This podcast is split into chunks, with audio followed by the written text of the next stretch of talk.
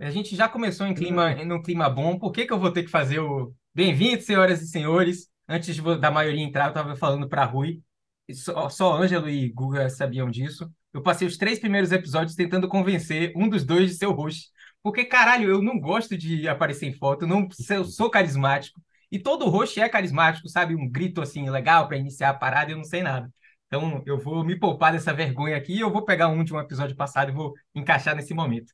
A magia da edição. É assim que acontece. Vocês acham que a gente é tão engraçado assim? Porra nenhuma. Tem que pegar a piada de um episódio, colocar aqui. Gustavo quase nunca ri, eu tenho que colocar uma risada dele do nada. O Gustavo é foda. O Gustavo, você não tem nenhuma reação, irmão. É homem É? de gelo, você não sabe se ele É tá rindo, se isso, tá achando bom. Você é foda, amigo. Não, é porque quando você vai rir, você muta a porra do microfone, aí eu desgraça. Aí, tipo, eu rio igual um abestalhado no episódio e eu tenho que cortar uma risada sua pra colar no Ô, Miguel, eu vou mandar um banco de dados pra você. Eu vou gravar um monte de áudio aleatório aqui em casa pra você poder usar quando você precisar. Você quer que eu faça isso?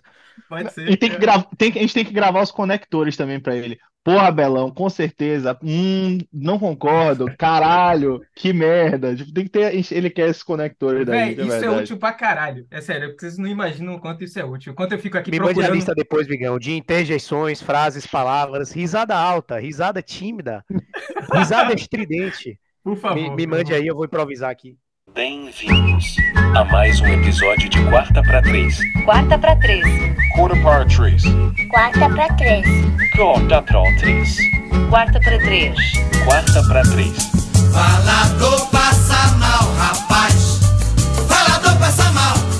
Falador passa mal, rapaz. Com os faladores Gabriel Cavalcante, Ângelo Belo e Gustavo Ivo. A ideia aqui, gente, é a gente fazer exatamente como a gente faz a gravação, só que com a participação de vocês. Então, fiquem à vontade, assim, de, de participar. É, eu sei que, inevitavelmente, tendo mais pessoas do que o que a gente está acostumado, um vai atropelar o outro e tal, e aí eu vou me fuder na gravação, ou eu vou deixar como tá mesmo, que é o mais provável, é, e a gente vai fazer um episódio um pouco maior, sem, sem as edições, sem os cortes. E a ideia daqui é a gente fazer o expediente, o bom e velho expediente que a gente faz normalmente tirando aquela parte da análise da rodada, porque a gente lançou essa hoje de manhã, que a gente gravou ontem, beleza? Então é isso aí. Em algum momento, especialmente na parte do falador passar mal, eu vou perguntar para vocês o que é que vocês acham, porque se vocês acharam que vocês vieram para cá para não passar vergonha, vocês erraram rude, né? Tipo, chega de, de ser A agora... regra é o seguinte: todos têm que fazer uma aposta é, insólita. Não vale Tarek Hill, não vale AJ Brown. Ah, eu acho que o Tarek Hill vai fazer 15 pontos. Não. É, da, é wide receiver 13 flex pra baixo. Então, hora de Exatamente. trazer os Tank Dells aí, Luck Musgrave, só os nomes insólitos. É, e já vão, Exato. já vão E já de preferência nos. Exato. Tudo bem que a gente tem 32 Patriots modinha aqui, viúvas de Tom Brady na, na ligação, tudo bem. Então Só vai ter a disputa. Patriots, é, eu vou falar logo de Demario Douglas, então, pra pegar todo mundo de surpresa aí, tirar logo o nome que todo mundo tá na cabeça. Porra, que Exato. merda! Eu sou torcedor do Patriots, era o único que eu tinha, mas eu vou falar do, do meu Comendas agora. Vai, vai lá. Tem que falar de Se Juju, do cara. Cardinals, eu tô fudido, velho. Se Tem que falar de Juju, cara. eu vou falar do Cardinals, eu tô fudido. Risos. Deixou a foi embora, vai, vai ter Clayton Tony agora aí pra gente. Fala, Ah, mas tem um? Tyrande que foi bem essa, E aí, semana. Porra, você não tá acompanhando esse ano, não, Flavão? Você tá igual a mim? Tipo assim, arregou do seu time? Não, pô, tô acompanhando. Ah, tá. Eu Total. Eu arreguei total. Se tiver o Agora Red que o Zone. Kyler Murray vai voltar, pô. Agora que o Kyler Murray vai voltar, que o Cardinals vai. Risos. É, mas eu tava vendo alguns, sites, algumas informações falando que o Cardinals vai segurar ele pra não machucar, já pensando numa futura troca, seguindo no meio uma tancada aí. Entendeu? Eu não sei se ele vai jogar, não. Essa é a verdade. Vamos, É de notícias, Marvin Harrison Jr. É isso mesmo. Acho que eu faria igual. Nas notícias eu vou, eu vou pontuar um, uma que eu gostei pra caralho de ler e eu não entendi nada. Que foi a lesão Rapaz, de Bigão Watson. sabe muito bem. Uma das coisas que eu mais detesto do Saints, eu torço pro Saints, é o fato de que o GM e o dono do time, sei lá, são as pessoas de maior confiança do mundo. E aí o que que eles conseguem? Eles sempre conseguem ser bons o suficiente para ser medíocres. Aí todo ano o Saints é, é 8-8, 7-8, 9-7, e aí não melhora, não piora, não, não consegue pegar ninguém bom no draft, porra, Caleb Williams, não vai conseguir, vai conseguir escolher um ótimo cornerback de alguma na 18ª escolha. Pô, cara, eu sou muito a favor de ou seu time é campeão ou você tá trocando seu time inteiro, tá É, ligado? porra, exato. Então, eu respeito, eu respeito o Cardinals se eles não quiserem de fato ativar Kyler Murray, pegar o homem Marvin Harrison Jr., eu respeito, eu respeito. Eu queria que o Saints fizesse isso. Inicie o seu expediente. Repita comigo. Expediente. A gente começa sempre o nosso expediente falando das notícias da semana. Então, quem ouviu aí já, já sabe dessa resenha.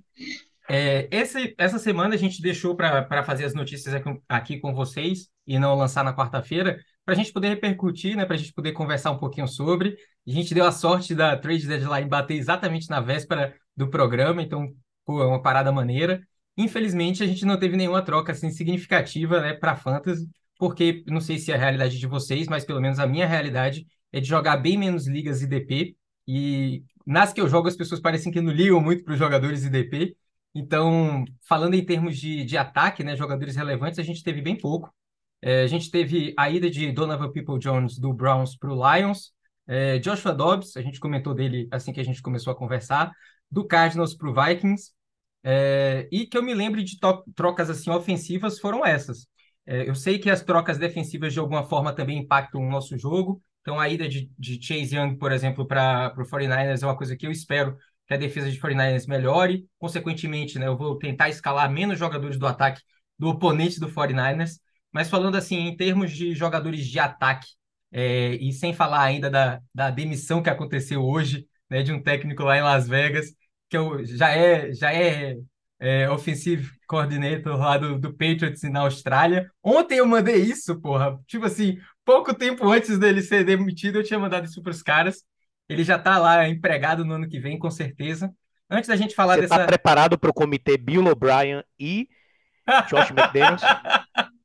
Tô, cara. Vai ser a mesma merda desse ano, pô. A gente vai ter a terceira escolha no draft, a gente vai pegar um long snapper. Isso é uma desgraça, enfim. É... Para vocês, galera, vou começar com os, os, convidados, tá? Então, tipo, depois Belino e, e Gustavo podem arredondar e arrematar. Vocês acham que teve alguma troca relevante das que eu citei aqui, né? Donovan People Jones, Joshua Dobbs. É, quem vocês acham que, que foi a mais relevante aí? Eu esqueci de citar alguém, porque Nicole Hardman foi na semana passada, na real, né? A gente já tem mais, mais um tempo aí. Cara, é isso. Para mim, a troca de jogador ofensivo mais relevante foi a que não foi na deadline, né? Eu acho que se tem alguém que tem uma chance de voltar a produzir legal é o Nicole Hardman, né? porque ele já está voltando para ele está voltando para o sistema que ele conhece e tal. Mas, de fato, concordo 100% Bigão. Havia essa expectativa de que vários nomes ofensivos de grande porte aí poderiam ser trocados. Todo mundo achando que o Derrick Henry podia ser trocado, todo mundo achando que o Devante Adams podia ser trocado e acabou que não teve, né? Teve troca de edge rusher pra caramba, todo mundo querendo ir atrás do seu pass rusher. No caso do 49ers, querendo fazer coleção de pass rusher, aparentemente mas jogador ofensivo bom não teve troca. Pois é. é, eu dessas trocas que aconteceram, das poucas que aconteceram é, no, nos ataques dos times, eu gostei de Dobbs ir para o Vikings. Acho que a gente falou isso de certa forma ontem.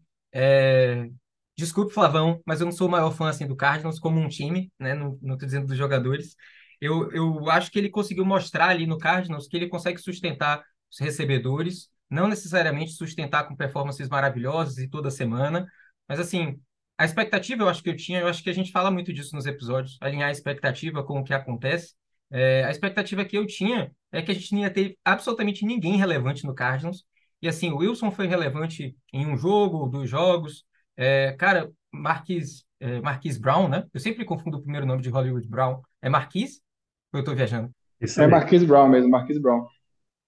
Eu acho que você tá falando super relevante, tipo assim, Joshua Dobbs conseguiu segurar esses caras aí, fazer uma pontuação ok, e acho que indo para os Vikings agora foi positivo pro Cardinals, porque tipo, não tem perspectiva nenhuma, concordo, conseguiu dar um, dar um destino pro cara, e lá nos Vikings eu acho que ele vai conseguir segurar Jordan Edison, não de primeiro momento, né, que vai ter uma curva de aprendizado lá, mas ele vai conseguir segurar Jordan Edison, vai conseguir segurar é, Justin Jefferson quando voltar, então acho que foi positivo. Irmão, só uma coisa, você tá gravando num banheiro do presídio de onde, irmão? Tá ecoando que é uma beleza que você tá gravando. Porra, é essa? Primo de grito. Eu tô saindo da academia aqui indo pra casa. Brincadeira. Cara... Não, pô, mas obrigado pela contribuição. Mas vamos, vamos seguindo. Segue aí, Bigão. É, valeu, Flavão. Eu acho que é, é isso. Eu espero que ele consiga manter pelo menos um recebedor relevante lá em, em Minnesota. Ele está no top 5, se eu não me engano. É, isso eu acabei não, não olhando antes do episódio, mas eu tenho quase toda certeza que ele é um, top, um dos top 5 quarterbacks que mais corre é, nessa temporada, com mais jardas corridas. O que é surpreendente, tipo, eu não conhecia muito ele antes dele ir pro, pro Arizona, né? E eu não sabia desse, dessa, desse potencial que ele tinha. Então, isso pode não ser bom para nosso amigo Xandão, Xandão Madison, né, que já, já não se ajuda. Tem um quarterback que corra com a bola, acho que pode piorar. É, exatamente. Ele não precisa de ajuda nenhuma, né, para piorar a própria situação. Ele consegue fazer isso sozinho tranquilamente. Pois é. Ele e Cam Makers vão ter essa disputa aí. Eu acho que o mais legal, o mais legal não, o mais importante da trade deadline foi quem não foi trocado. com Barkley, por exemplo, é um desperdício o cara ainda tá no mesmo time. Eu tô triste pra caralho com isso, velho. Alguém aí, alguém aí trocaria por um Derrick Henry aí agora no Fantasy, uma vez que ele vai continuar no Tennessee? Ah, eu trocaria dependendo da necessidade, porque o Tajay Spears ele participa, mas ele está ali mais complementando para o jogo aéreo do que para o jogo corrido. O Derrick Henry ainda está mostrando é, porte, embora não tenha a mesma eficiência de outros anos. Mas assim, a posição de running back está tão difícil esse ano, né? mesmo nos formatos que premiam por, por recepção, que eu acho difícil você dispensar algum jogador que seja de fato relevante. Eu acho que vale sim. a pena ir atrás dele, sim. Eu, inclusive, fui atrás em uma liga aí que eu estava precisando de um, de um bom running back, fui conseguir. Talvez tenha pago muito caro. Mandei Chris Watson e duas escolhas de segunda rodada, mas é uma liga super grande. Sabe aquela liga que você tá e que todo ano você jura que você vai sair? Você fala assim, caralho, são 16 times cada time com 30 jogadores, tipo 10 titulares e 20 de banco. Não tem ninguém na free agency que é útil, sabe? Então, para mim, segunda, terceira rodada lá não vale nada, porque eu não consigo pegar ninguém bom, sabe? O 19 é. melhor jogador do draft. Bigão pegando aqui a mensagem do chat, é, dividiu aqui com a gente, acho que todo mundo tá tendo, ele compartilhou com todo mundo, então tem Chase Young, Montez Sweat, Leonard Williams, Kev, Kevin Byard, Ezra Cleveland e, e, alguns mais. Algum de vocês, assim, tipo, destaca um nome em específico? Qual foi a melhor troca? Porque, assim, rapidinho, pega aí quem, quem quiser começar a falar. Quiser Boa, falar, Decão. Pegar por ordem alfabética aqui, o bom e velho critério de escola, ordem alfabética, Andrezão. Eu acho Coitado. que o que mais chama atenção é de a gente ano mesmo, né, para 49ers, que já tem uma boa defesa, apesar de as últimas semanas de sofreram um pouquinho, né? E até pelo valor que foi, né? Se não me engano, foi uma escolha de terceira. Isso. Foi de terceira. É. Então, Cara, eu, achei, eu achei super barato também, velho. Eu não entendi é. tá, o porquê tão barato assim. Quem, quem souber mais informação puder me ajudar. Porque assim, o cara veio com hype da porra. Veio, o jogo foi calor defensivo do ano quando ele foi calouro. Teve, sofreu com lesões. Acho que teve uma lesão no passado, de temporada inteira, praticamente. Ano retrasado. Mas assim.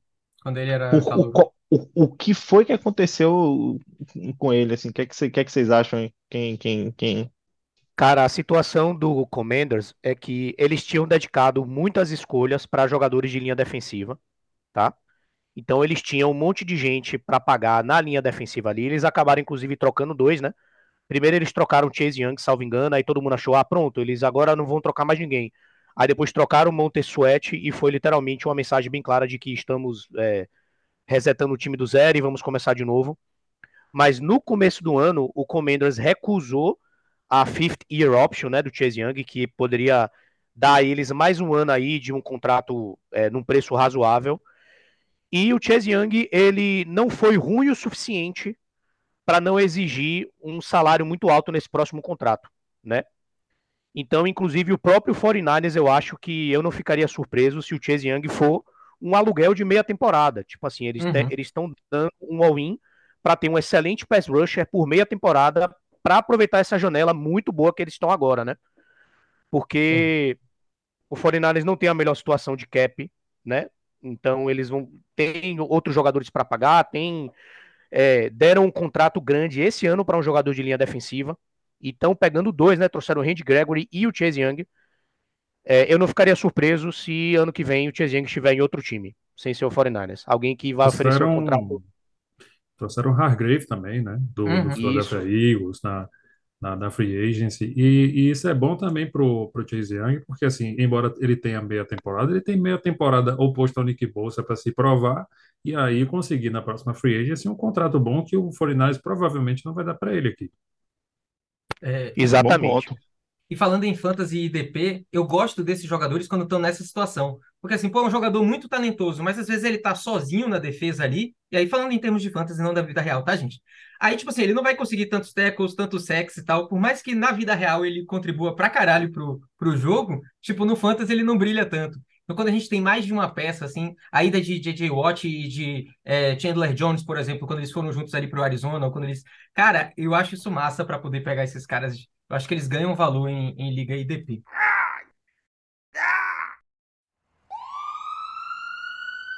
Falando agora das lesões, para a gente não, não passar uma hora aqui só falando dessas, dessas poucas transações que aconteceram. É, ao contrário da última semana que a gente comemorou o fato das lesões terem diminuído, essa semana foi avassaladora de novo, assim, cara, é, não lembro quando eu comecei a assistir NFL, mas desde quando eu comecei a jogar Fantasy em 2019, assim, eu acho que essa é a temporada que as lesões estão acontecendo, talvez não em mais número, mas mais cedo na temporada. Né? A quantidade. Eu acho que essa rodada agora vai ser, nos últimos 20 anos, a rodada com o maior número de quarterbacks reservas, é, começando o jogo, né? Reservas que eu digo, no início da temporada eram reservas, né? Tinham esse status de reserva. E aí, começando a lista de lesões, fazendo como a gente fez nas últimas semanas pelos times, para ficar mais fácil aqui eu não me perder. É, no Arizona Cardinals, Joshua Dobbs é, foi, foi trocado, né? Não é uma questão de lesão, a gente não sabe quem é que vai começar, se é Kyler Murray ou não. É, ele está com a designação de, de é, 21 dias depois da pop list, né? então ele pode começar o jogo, mas a gente ainda não tem essa definição. Mas lá quem saiu e não voltou no último jogo foi Damian Williams, running back aí, um dos que poderia estar hoje de manhã no, na parte do volta dos mortos, né? Voltou dos mortos, Damian, Damian Williams jogou os últimos dois jogos, saiu no jogo contra o Ravens e não voltou. É, no Atlanta Falcons foi Drake London, saiu e não voltou. É, ao contrário de Kyle Pitts, que vocês me cobram aí porque eu falo mal e tal, como se eu não gostasse do cara, porra, meu brother. Ao contrário de Kyle Pitts, Drake London tem, para mim, sido minimamente relevante ali no time, mas não voltou é, no último jogo quando saiu. Vou tentar passar aqui mais rapidamente por outras que são mais relevantes. Matthew Stafford saiu lá no jogo do, dos Rams com problema no dedão, não voltou também. Não não está declarado, pelo menos a última vez que eu tinha olhado o Sleeper, como fora dessa próxima rodada. E se tiver fora, pô, eu fico bem preocupado, assim, na real. Isso eu vou querer saber de vocês. É, pode ser depois, assim, não precisa ser agora, podem pensar sobre. É, eu fico bem preocupado quem que vai substituir, né? Eles não fizeram nenhum movimento aí nessa trade deadline. E se ele precisar faltar jogos, quem é que vai alimentar Batman e Robin, né? Puka e, e, e Cooper Cup. No Minnesota Vikings, é, Kirk Cousins está fora da temporada, infelizmente. No meu time, nos Patriotas da Nova Inglaterra, nosso time aí, galera, no Alcoólatras no Anônimos aí. Devante Parker saiu, né, com protocolo de concussão e Kendrick Bourne, Kendrick Bourne, perdão, tá fora da temporada. É, se Devante Parker faltar esse próximo jogo, cara, ferrou. A gente vai ter Juju e, e o cara que a gente vai falar daqui a pouco, se Guga deixar aí. É, nos Giants foi Tyler Taylor que saiu. Eles colocaram um quarterback, meu irmão, que se você falasse que tiraram o cara da arquibancada ali na hora, eu acreditaria. E outro que saiu durante a partida foi Darren Waller. É, no Pittsburgh Steelers, Minka Fitzpatrick, esse é um jogador importante, né? Apesar de não ter listado outros defensivos aqui, é, muita gente tem ele em ligas e DP. Saiu durante a partida, não retornou. E Kenny Pickett saiu também durante a partida. Seja o que Deus quiser agora, para a gente ver Trubisky de novo titular aí no próximo jogo, se Pickett não voltar. Para finalizar, nos Commanders, é, Kurt Samuel saiu durante o jogo. Ele estava designado como é, Game Time Decision, né? Decisão é, na hora do jogo participou do jogo e logo no início se machucou, machucou o dedão do pé, se eu não estou enganado, e tá fora, ficou fora o restante da partida. Esqueci de falar de mais alguém? Alguém lembra de alguma, de alguma contusão? Meus amigos que Eu estão olhando que- a pauta, me ajudem aí. Não, eu acho que o... é impressionante a quantidade de dúvidas que tem na posição de QB essa semana, né? Não só pessoas que, jogadores que se lesionaram e saíram, mas também que estão voltando. Então, por exemplo, a situação do Kyler Murray. A gente vai ter que esperar até literalmente horas antes do jogo para saber se o Kyler Murray vai jogar ou não. É, Matthew Stafford a mesma coisa. Hoje eu vi uma, um tweet, né, um X, sei lá como é que chama agora, de Fruit. que o Sean McVay falou que não é situação de R a lesão do Matthew Stafford e que ele vai ser monitorado dia a dia, então o sofrimento do jogador de fantasy vai ser diário. É, Deshaun Watson também, é, que não tá lesionado, mas tá lesionado, né, com a lesão de mentira dele, já comunicou que não vai jogar, então mais uma semana Lesão de mentira, pegou. e é, lesão de mentira. Fizeram um raio-x, disseram que o o raio-x lá, o exame, o ombro dele tava ok, e ele virou pra comissão técnica e falou: Não, não, tá doendo Não, ainda, não. eu não, não É. quero jogar. Aquela, aquela tática Roger Flores chinelinho, né, velho? Roger Flores é uma- sempre um intercâmbio com futebol importante. Roger Cara. Flores chinelinho, DM, sentiu. Gu, pode concluir, mas você me lembrou que eu falei que a notícia do Sleeper sobre a saída de Deshaun Watson me pegou e eu vou ler aqui quando você terminar. Pode concluir. Não, e como todos esses ataques né, ficam prejudicados por essa incerteza na posição do, de quem vai ser o QB titular, há um precedente histórico muito forte de que QBs reservas, principalmente QBs rookies, que tem o caso de muitos QBs rookies que podem entrar né, nessa semana 9, eles tendem a não ter boas performances para fantasy. Então, é, só para dar um exemplo aqui, existe uma hipótese do Dorian Thompson Robinson, né, jogar em Cleveland, apesar que foi o P.J. Walker, o próprio Cleveland não deixa claro quem vai ser o starter essa semana. Pô, se for o Dorian Thompson Robinson, um jogador como a Mari Cooper fica completamente prejudicado, né? Enfim, um cara que foi escolhido, teve capital para ser um wide receiver 1, wide receiver 2, e com essa certeza na posição de QB fica completamente prejudicado. Hoje Por eles, outro lado, hoje eles declararam que é PJ Walker se, PJ se Walker Desha- já é se melhor, Watson então. faltar. Mas o que me pegou foi que falaram assim: se Deshaun Watson jogar, não jogar, é PJ Walker. Mas ele foi liberado dos treinos de ontem para descansar o ombro. Tipo assim, caralho, ele não jogou a partida passada, galera. Não é descanso suficiente, tá ligado? E aí hoje ele treinou, é, mas ainda não tá definido como, como jogando domingo, não. Tá como questionable ainda no, no sleep. É isso. E aí o outro lado da moeda são o possível retorno de alguns jogadores, né? O Daniel Jones parece que vai voltar, acho até que já está confirmado. Então, o ataque do, Gi- do Giants não tem sido o ataque mais empolgante para fantasy, mas a perspectiva da volta do Daniel Jones, ele como ativo de fantasy, como QB que historicamente produz legal, como lá o comitê de wide receivers, quem sabe ele já teve ali bons momentos com o Andy Robinson, ele já teve bons momentos com o Darren Waller. Pode ser que o retorno dele, assim como o retorno de Kyler Murray também, para dar um exemplo que está na mesma condição, esses dois QBs titulares voltando podem reanimar ataques que estão, né, deixando a desejar durante a temporada. Tá, galera, aí quem é que tem Keller Murray? Em alguma liga? Ninguém? Porra, mano, não é possível. O cara é bom, porra. Aí, ó. E, tem, e você, porra. Nicolas, o que, que é que você É. tem, Nicolas, para dizer Porra, o cara é bom, porra. Tá no mudo, tá no mudo, tá no mudo. Aí. Cara, eu acho que se não liberasse o Dobbs, eu ia, eu ia achar que não ia jogar. Mas como liberou o Dobbs, pra mim tá quase, tipo, 90% certo que ele, que ele vai jogar.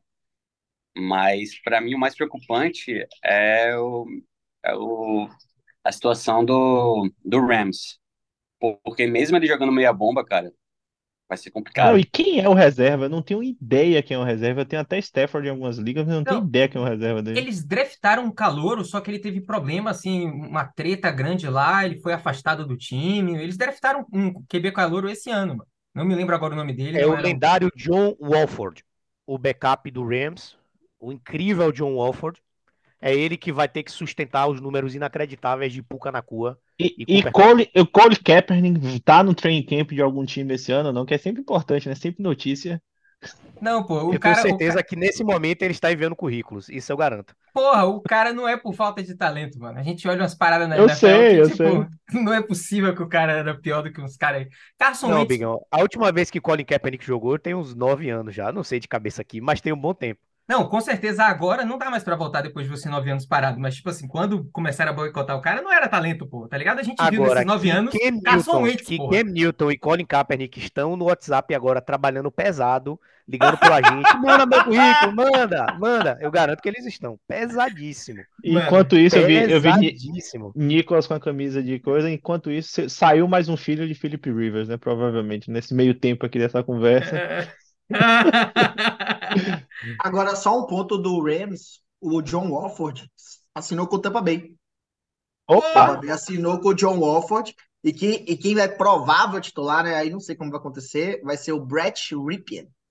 Tava vendo Mano, aqui, não sei quem O é esse cara, não sei famoso de onde ele quem? saiu. Brett Ripien. O Tava vendo isso. quem, né, velho? Rui, por favor, Porque especialista Tampa, daqui, Tampa Rui. assinou com o John Wolford pra bloquear o Rams pegar ele. Esse cara já jogou em Denver e fez a proeza É de jogar porra nenhuma. É isso. Porra, Caramba, tá- teve uma. Teve um, uma, um- um- uma carta una aqui, eu não tinha visto isso, não. O John Wolford estava no practice squad do Tampa Bay, o Tampa Bay assinou ele de propósito para o Rams não poder. incrível, incrível. Levantando um ponto aqui, vocês acham que o Wentz, vamos pensar em Stafford saudável, o Wentz tá querendo ir atrás de título, tá no meio do caminho, tá no caminho de, de um rebuild, o que que vocês acham sobre o Wentz? Cara, eu achei que os caras tudo iam aposentar. Aaron Donald, o técnico, né, Sean McVay, e aí não aposentaram, voltaram. Mas o time é meia bomba, tanto no ataque quanto na defesa. Quer dizer, descobriram um pouco na cua, né? Mas, cara, eu não faço a menor ideia pra onde é que esse time vai. Bota fé? Menor ideia. Lugar nenhum, irmão. Lugar nenhum. Aquele ali, 8, 8, 8, 8, 7, 8, 9, 8, 10, sei lá. Me perdi nas contas, na matemática do 17. 9, 8, 8, Que bom que a 9. gente é engenheiro, caralho, engenharia civil aí bombando. Cara, eu fico impressionado como tem times que eu não ligo pro time. E é triste saber, Decão, botar Deco aí na, na conversa. E, porra, Popô também, mas Popô me ouvi reclamar disso todos os dias. Eu ligo muito pouco pro meu time hoje, porra, muito pouco. Eu me importo mais com o Fantasy. Tipo assim, o Patriots, eu quero que. Eu torço pra Bill aposentar logo, pra gente ter alguma expectativa. O Rams é a mesma coisa. Eu ligo pros caras que são importantes pro Fantasy, tá ligado? Você falou aí de ligar mais pro Fantasy do que pro nosso próprio time hoje em dia, e parafraseando, não sei se vocês acompanham aquele, o podcast do Pat McAfee, né? Que tá gigante lá nos Estados Unidos, e tem um torcedor Uhum. que é o Boston Connor, Aham. e ele falou justamente que ele, ele quer que o Patriots perca todo jogo. Tipo, ele fica puto quando, quando o Patriots ganha algum jogo. Porque ele viu que esse time não vai pra lugar nenhum, e Mac Jones não- é a solução, e ele quer Pois é. que o Patriots, até nos piores anos, eles, eles nunca pegam aquelas primeiras é, posições no draft, né? Aquelas primeiras escolhas de draft. É o que Gu falou. Exatamente. É, é o eu que tinha Gu feito falou. mais cedo aí, o meu, eu tive o meu momento reclamação do Saints. Eu vejo o Rams mais ou menos na mesma condição. Quando eles sentam na mesa de reunião, eles conseguem se convencer de que eles são bons. Não, a gente é bom. O Aaron Donald tá aqui, Matthew Stafford, a gente vai conseguir, gente, vamos lá. E eles são bons o suficiente para ir até a mediocridade. Então, Não, mas peraí, peraí. Não, não, não, não bote no mesmo bolo do Saints, não, que os caras acabaram de ganhar título, né? Não, peraí também, né? Fora o Fuca... É, é, falando especificamente desse ano, falando especificamente desse ano. Não, não, não me bote no mesmo bolo, não. Peraí. Porra. Também os caras ganharam Isso também é um ponto a, um ponto a se levar em consideração, porque eles venderam a alma, né, para ser campeões, trocaram é, Sim, draft sim. pick de um milhão de anos, e agora eles podem estar também, não, não sei como é que tá o cenário já para 2024, mas pode estar naquela, a gente não tem, não tem pique, vamos tentar ir empurrando com a barriga aqui até a gente ter pique novamente, porque a gente já conseguiu sucesso em sendo campeão, né, há duas temporadas. Pois é. E aí, certamente é algo que todo torcedor quer que no, na pré-temporada o seu head coach, o seu melhor jogador de ataque e o seu melhor jogador defensivo estejam os três cogitando se aposentar, né? Aaron Donald, Matthew Stafford e Sean McVay começou a temporada, é, vamos ver aí, eu não sei o que que eu vou fazer. Realmente, enfim, eu acho que não tem futuro, né? O futuro é agora, é apostar nesse ano e ano a ano eles estão vendo o que acontece. Pois E é. aproveitando a mensagem que, que Nicolas mandou aí, lembrar o grande reforço do, do Raiders, que foi a ida de Jimmy G para o banco, né? Porque eh, segunda-feira mesmo eu estava tava acompanhando, acompanhei o jogo um pouco, porque eu estava numa partida em uma das ligas em que eu tinha que torcer contra o Devante Adams, e eu nunca agradeci tanto a existência de Jimmy G, porque o que ele. Rapaz, teve uns lances assim que era. Mano, E vai ser Aidan O'Connor agora, né? Que vai, vai ser o titular do time. não, sabe o que é que é pior? É porque não foi por avaliação técnica, não foi tipo assim, porra, o cara não tá bem não, tá ligado? Foi por uma questão contratual, igual a, a Derek Carr no ano passado. Tipo assim, se ele joga mais um jogo, ativam a cláusula pra ele ganhar mais dinheiro. Ele já tem uma quantidade de dinheiro garantida no ano que vem, né? O dinheiro dele esse ano é tudo garantido. No ano que vem ele tem uma quantidade de dinheiro, e aí ele tem até 17 de março, algum alguma data assim, em março do ano que vem, para se ele estiver saudável e passar no teste físico lá no Raiders, ele ganha mais um dinheiro garantido para 2025. Então, assim, tiraram o cara não por ser uma desgraça, tá ligado? Só pra não pagar mais pra ele. Ninguém tá assistindo o jogo, não, porra. Não estão vendo que o time é uma Os merda. os não justificam, justificam, irmão. Os meios é isso aí. Tira, o importante é que ele tá no banco. E Mas- por sinal, Bigão, já tá. Vamos, vamos Vamos. mudando agora pra sessão. Agora que a gente pegou a sessão que todo mundo aguarda. O momento da onça beber água hoje. E agora eu quero Agora ver. sim. Agora eu vou até fechar aqui meu caderninho com as apostas aqui. e Vou deixar a galera falar primeiro. Eu não vou nem falar nada hoje. Vou ficar de boa, tranquilinho aqui, assistindo de camarote. É, a gente vai fazer agora a sessão Falador Passa Mal. E agora, gente, a gente precisa da participação de vocês. Quando não uma participação voluntária, vai ser uma, uma participação é, mandatória. A gente vai convidar alguns aqui para poder participar. Então, aí, você que torce para um time, você que torce para o Arizona Cardinals, você que torce para o Green Bay Packers, já pense aí quem é que você vai escalar no jogo do seu time. E não é só no seu time, não, né? No adversário também. Porque pode ser que a gente peça a contribuição de vocês nesse, nesse momentinho do programa. O Momento Falador Passa Mal começa com o jogo de quinta-feira, né? Pittsburgh Steelers enfrentando o Tennessee Titans. É, é um jogo que, não sei quem teve a oportunidade de ouvir o episódio de manhã, Guga falou que é mais provável do que não que depois da grande surpresa de Will Levis aí no primeiro jogo, ele volte um pouco mais para a terra e a gente não tem uma performance necessariamente tão boa assim. Mesmo assim, eu colocaria nesse jogo é, DeAndre Hopkins é, como um pedido de desculpa pro DeAndre Hopkins. Eu botei ele no banco nas, nas ligas, brincadeira. Não é por isso não, é porque o time do Pittsburgh é muito ruim marcando é, recebedores. Eles levam mais de 26 pontos de fantasy todo todo jogo para a posição de wide receiver. Então, assim, ainda colocaria ele é, na partida.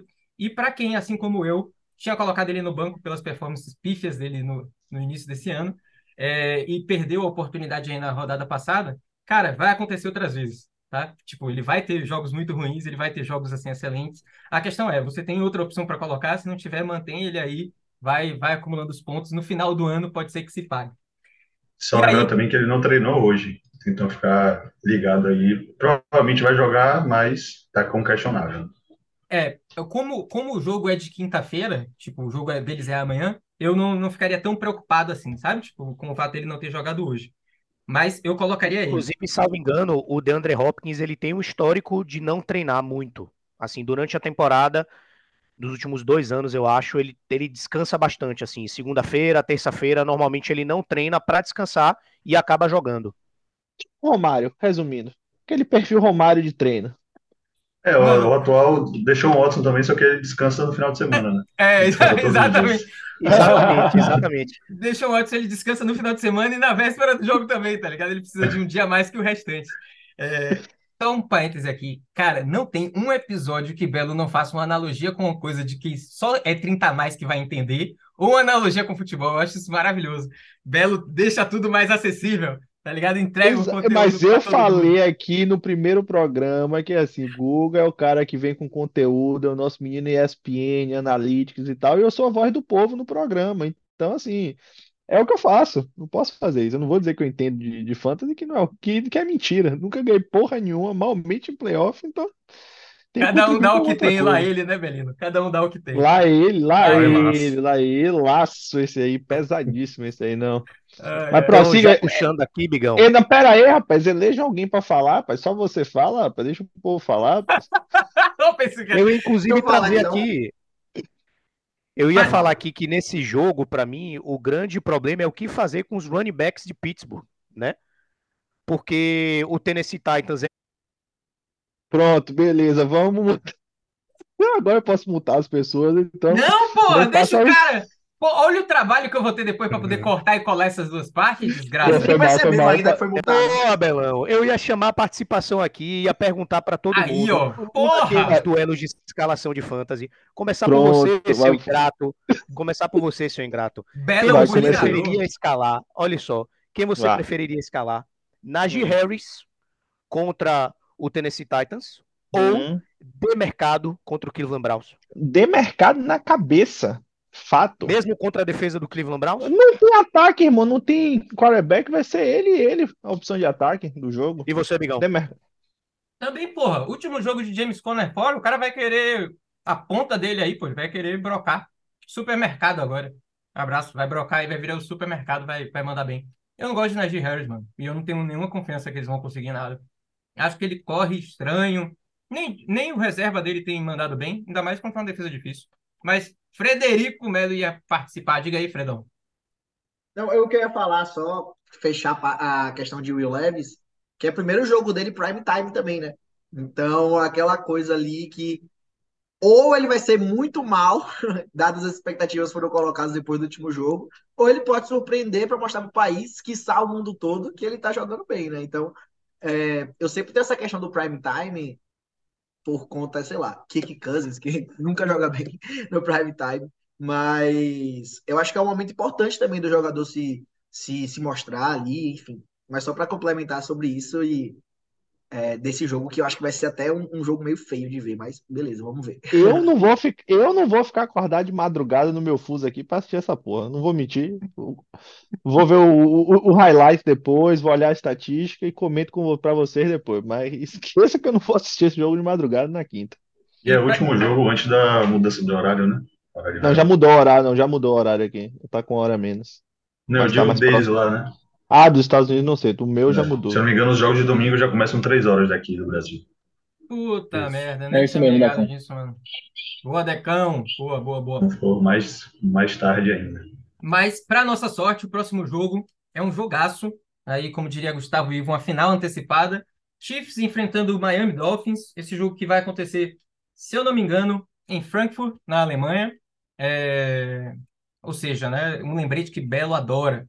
Tirem a porra dos jogadores que estão nesse jogo, né, da- das posições de flex, coloquem eles em posição. Belo não gosta desse aviso, ele acha inútil. Ele quer que a galera se foda, tá ligado? Escroto. Falo mesmo, abraço.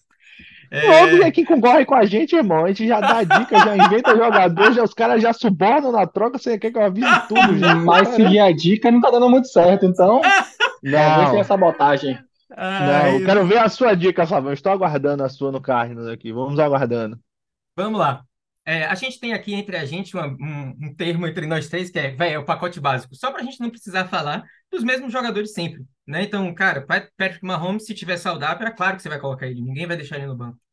É, a exceção para isso, eu acho que é quando a gente encontra uma situação de um match tão favorável assim para um desses, para um desses caras, né? Então ninguém colocaria é, Travis Kelce em sã consciência no banco, é, mas o, o duelo contra o Miami é muito bom para a posição de end, né? Desde o ano passado é um, é um time que a gente que a gente procura aí para escalar os nossos ends e não seria diferente agora, né? Eu colocaria e recomendaria em alta Travis Kelce e eu apostaria aí nele como Tyrande 2 dessa semana.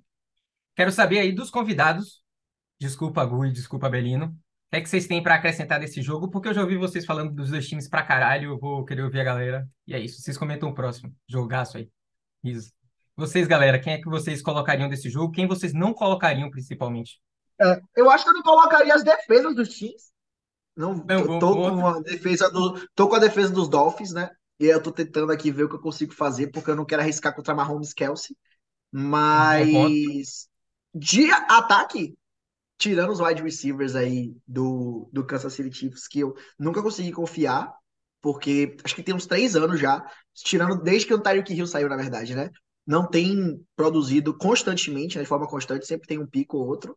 Mas de ataque eu coloco todo mundo e vou tentar não colocar as duas defesas, porque eu acho que, espero eu, que será um jogo de, muitas, de muita pontuação, e é isso. Risos. E você, Nick? Eu não sei quem falou que Rashid Rice ia brilhar no, na semana passada, mas eu acho que vai ser essa semana. Acho que errou por uma semana. Porque não tem como, cara. É, Gustavo Ivo. Fui Gustavo eu, Ivo é fui fã eu que de... dou a cara a tapa pro Rashi Rice. Eu sou fã do cara. Eu, Eu acho que essa rodada, semana- porra. Toda Essa rodada. semana ele Eu vai acho brilhar. que. Não, eu acho que ele passa o teste do olho, pô. Quando eu vejo ele em campo, eu acho que ele joga bem. É uma demanda incrível. Eu não consigo entender por que, que um wide receiver não consegue se estabelecer ali naquele ataque. E realmente o Travis Kelce é tão dominante que ele acaba atraindo todos os passes. Mas pra mim é uma questão de tempo, né? Era um confronto bom semana passada. O Mahomes estava doente. E essa semana também é uma semana relativamente favorável para o ataque do Kansas City Chiefs. Então concordo 100%. Acho que o Rashid Rice pode surpreender e pontuar muito bem. Você ia falar, Flavão? Eu acho só é, eu ia, ia falar o que o que o Nicolas falou aí, é, pensando numa liga mais profunda, Rashi Rice, talvez uma boa aposta nessa semana. E entrando um pouco nesse assunto com relação a Travis Kelce dominante e não ter nenhum wide receiver depois de Tyreek Hill conseguir pegar esse, né, esse spot de, de wide receiver 1 do time. Eu acho que deve ter alguma coisa a ver com o sistema do time, algo desse tipo, assim, um, só funcionar esse wide receiver 1 ser um cara de velocidade, porque tem alguns bons nomes que, que ah, não é nenhum cara fora de série, mas sei lá. Pensei que talvez o Sky Moore, ou até o Rush Rice, ou o Kader Stone pudessem despontar aí, e nenhum deles despontou, então acho que pode ser algo ligado a, a sistema aí, tá muito voltado a Kelsey, a Mahomes, enfim, não tá rolando com, com um, um cara novo. O que, que vocês acham.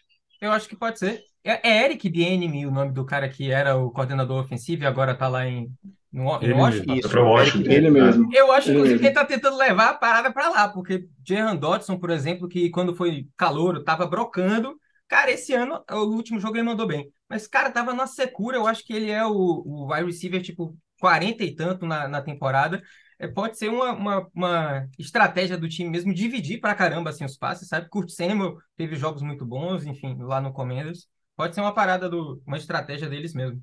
É, eu ia comentar alguma coisa aqui desses, mas eu acabei me esquecendo. Mas falando de Rashid Rice, cara, teste de campo. Eu não sei o que é que vocês sentem. Tipo, a maior, maior parte do tempo que eu falei de fantasy na minha vida foi com esses dois malucos. Por isso que eu convidei os dois pra gente fazer um programinha.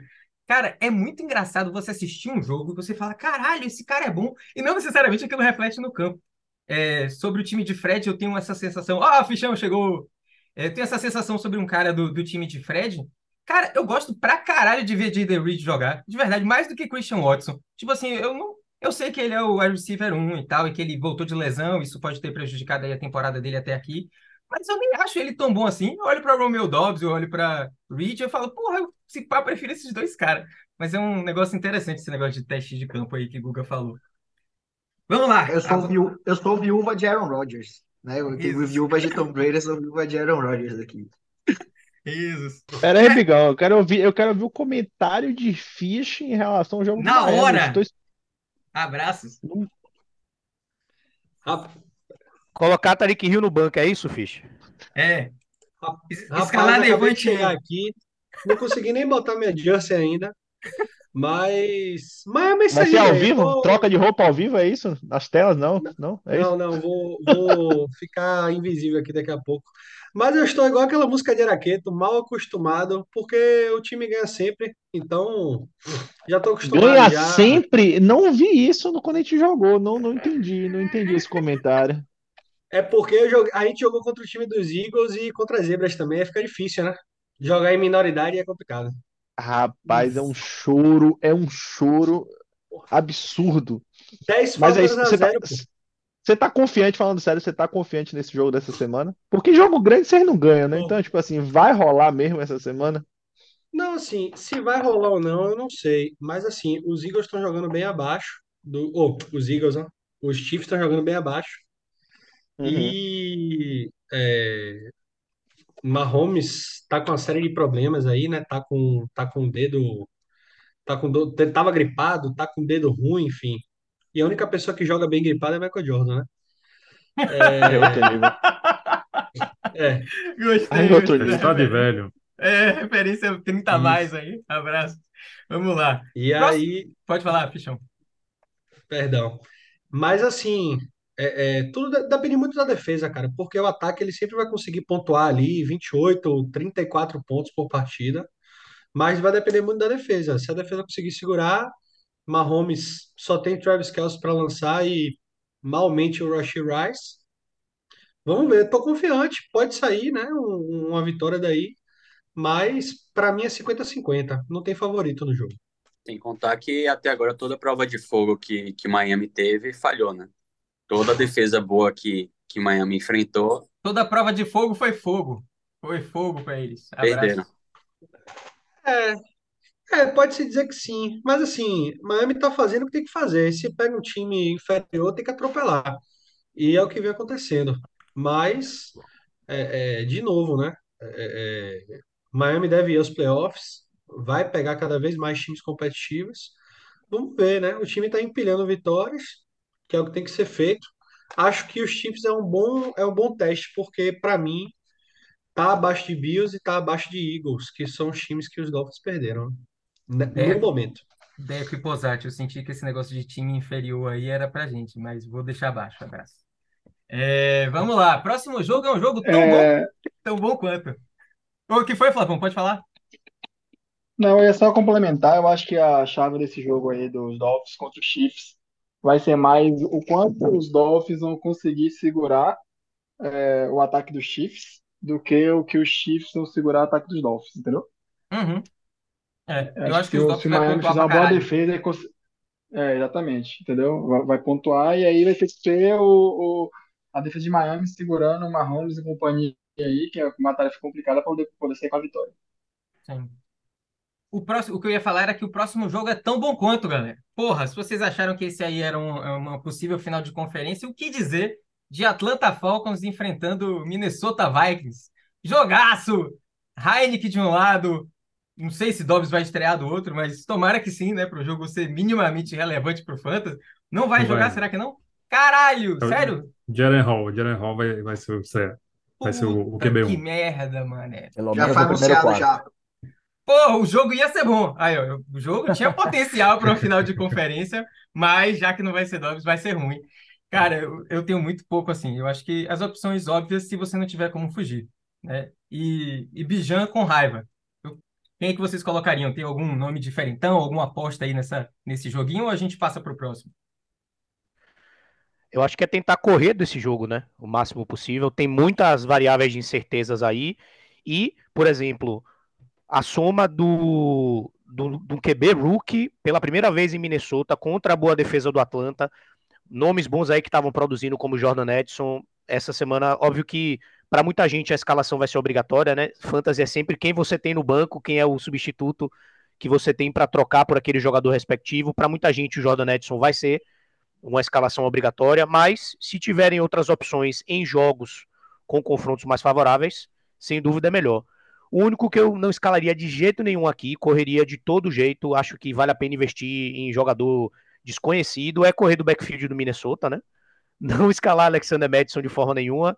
Eu também não escalaria o Cam Akers de forma, de forma nenhuma, e é isso. Eu iria cavar o fundo do baú ali, procurar jogador em qualquer outro confronto para correr desses dois. Eu Eu queria botaria, rodar. Vai lá, vai lá, vai lá. eu botaria defesa e kicker do Falcons porque eles vão entrar com tanta preguiça que vai sobrar para os times especiais. Você, você vai apostar no cu, é isso mesmo? Não pode faltar a piada. Lá ele, lá ele vou. É, Você vai apostar o cu no cu Cara, só pra, só pra alinhar? um Não, que eu Não, ia- não, Lá mas o, mas o do coreano eu aposto. Um que eu ia falar desse jogo, é, e, e Rui já adiantou, é, Gu, eu acho que falou dele uma vez, Jesse Bates, aí do, do Atlanta Falcons. Cara, quem joga a Liga IDP, ele é DB, né? Ele é defensive back. Pô, é uma opção massa, viu? É uma opção bala para esse jogo. Uma Pegar um- máquina de tecos. E aí, e pegar Eu um quarterback só novato, pô, um quarterback aí que com certeza vai cabaçar ou que tem uma chance grande, né, de, de vacilar. Eu só queria rodar uma pesquisinha rápida aqui, Bigão, que a gente já teve essa no programinha, a gente já discutiu um pouco sobre isso, já que a gente tem mais público hoje aqui. Eu queria saber o seguinte: Tyrande até o final do ano, Kyle Pitts ou Jonu Smith? Pitts. Essa eu Ah. quero ver, eu quero, come- eu quero Kyle comprometimento aqui, um Kyle de Pitts, cada eu um. eu- eu- eu Aê, todo mundo se queimando, porra! Só eu Não, falava só- mal dele. É isso, Olha, eu vou dizer uma coisa. Eu tô no, eu tô no, no, no, no, é no, no, no OT aqui com o Kyle Pitts. Minha paciência já, já passou faz um tempo com relação a ele. Mas eu acho, sinceramente, que agora com o Heineken ali é, e um padrão de jogo possivelmente mais aéreo, é, eu acho que é. Pelo menos eu tenho esperança, né, da gente ver ali Drake London e, e o Kyle Pitts sendo realmente é, diferenciais. É, o Kyle Pitts está finalmente fora de lesão. Ele teve um bom jogo, né, na semana passada, não essa semana, Uhum. semana a, a que passou, a 8, a 7, ele teve um bom jogo. E eu Uhum. acho que é exatamente o, o tipo de jogo que o Heineken se propõe, que é bem diferente do, do estilo do, do, do Hida, eu acho que vai acabar tendo ali essa, essa, esse, esse uptick, né? Se não Esse for rebote. também, já joga ele na waiver, manda ele embora, esquece que ele existe. Pronto, então temos um partidário aqui, Gabriel, com, com, como é o nome? Com Kyle Pitts e quem mais? Eu vi gente se manifestando, o Nicolas quer falar também, vai lá, Não, não. Não, era Posati. Não, Posati. Posati, foi mal. Vai lá, Posati. Eu tenho a mesma aí, pensamento do, do Gabs aí, que se tem uma pessoa que é corajosa nessa NFL e é ruim, é Tanner Heineken. O homem tem uma coragem absurda. Ele não liga de jogar aquela bola que vai ser interceptada, mas ele joga. Então, se tem alguém aí que tem culhões para apostar em Kyle Pitts e Drake London, eu acho que essa é a rodada. E se eles forem bem, eu acho que essa é a rodada de vender também, porque não dá. Esses dois aí não dá.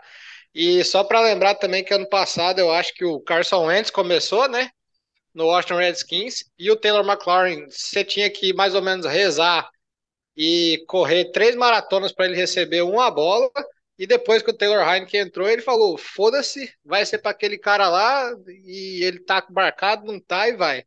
E daí ele começou a brilhar um pouco mais. Vou falar uma coisa. Se você vê o, Tyler, o, o Heineken ano que vem em outro time, você já sabe que esse time não tem um quarterback que vai jogar a temporada inteira. Porque o Heineken ele é basicamente o cara que vai entrar pro jogo. Sim, velho. Toda vez que ele vai para um time, ele joga, assim. Ele vai se aposentar e vai se virar comentarista da NFL e falar quem é que vai ser, quem, qual quarterback vai pro banco em qual semana. Ele vai ser esse tipo de analista quando ele for pra, pra, pra fora da NFL, né? Como jogador. Previsão de lesão, tá ligado? É, Cara, não, previsão, previsão de um jogador ruim, na verdade. É. Previsão de jogador ruim. Porque agora ele acertou. Para o time que ele vai, ele sabe que o quarterback que é titular não segura a posição. Ele é o sucessor do Chase Daniel, né? No final das contas. Porra, velho. Baita Cara, comentário. Cara, outro é Tyrod Taylor. Porra, por que que esses caras entram todo ano, pô? Todo ano tem alguém que vai dar uma oportunidade desses caras entrar. É foda. Mas só antes de você falar, Belino, cara, meu amigão, ele é meu brother na, na vida real, Risos. Eu só não gosto dele aqui, é o personagem.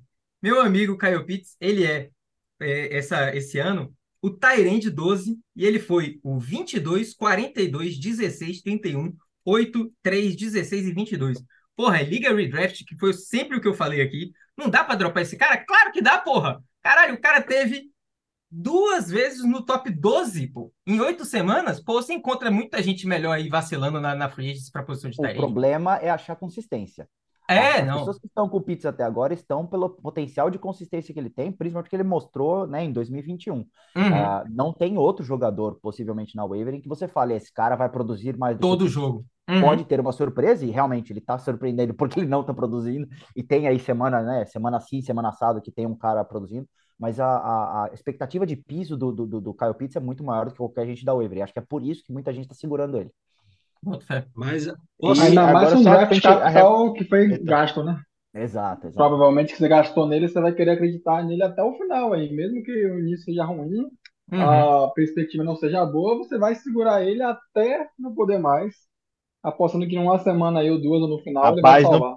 Vou cortar esse comentário Não de. precisamos ter Vou cortar compromisso. esse comentário de Flávio e vou colocar exatamente em vários outros momentos. Porque o Raymond Stevenson é a mesma coisa. Tipo assim, cara, você gastou um capital de draft que você provavelmente não tem uma outra opção, tá ligado? Tipo, coloca o cara mesmo sem muita esperança. Não precisamos ter Posso- compromisso com erro, rapaz. Posso aqui. trazer Vai informação? fundo, vai fundo. Ah, informação. Vai fundo. Sam Laporta, com oito jogos, já tem oito, né? Tem Já. mais touchdown na carreira do Já. que Kyle Pitts na NFL. Em três Abraço. anos de Kyle Pitts. Abraço. Abraço. Não, e É isso. É Abraço. um, é, é um draft, é um draft capital que não volta mais e hoje você se questiona na Liga Dynasty se vale a pena, o quanto vale a pena e o quanto vale trocar Kyle Pitts, o que ele valeria, entendeu? Eu É vou repetir o absurdo que eu falei ontem na nossa gravação, que pra mim em ligas redraft faz todo sentido.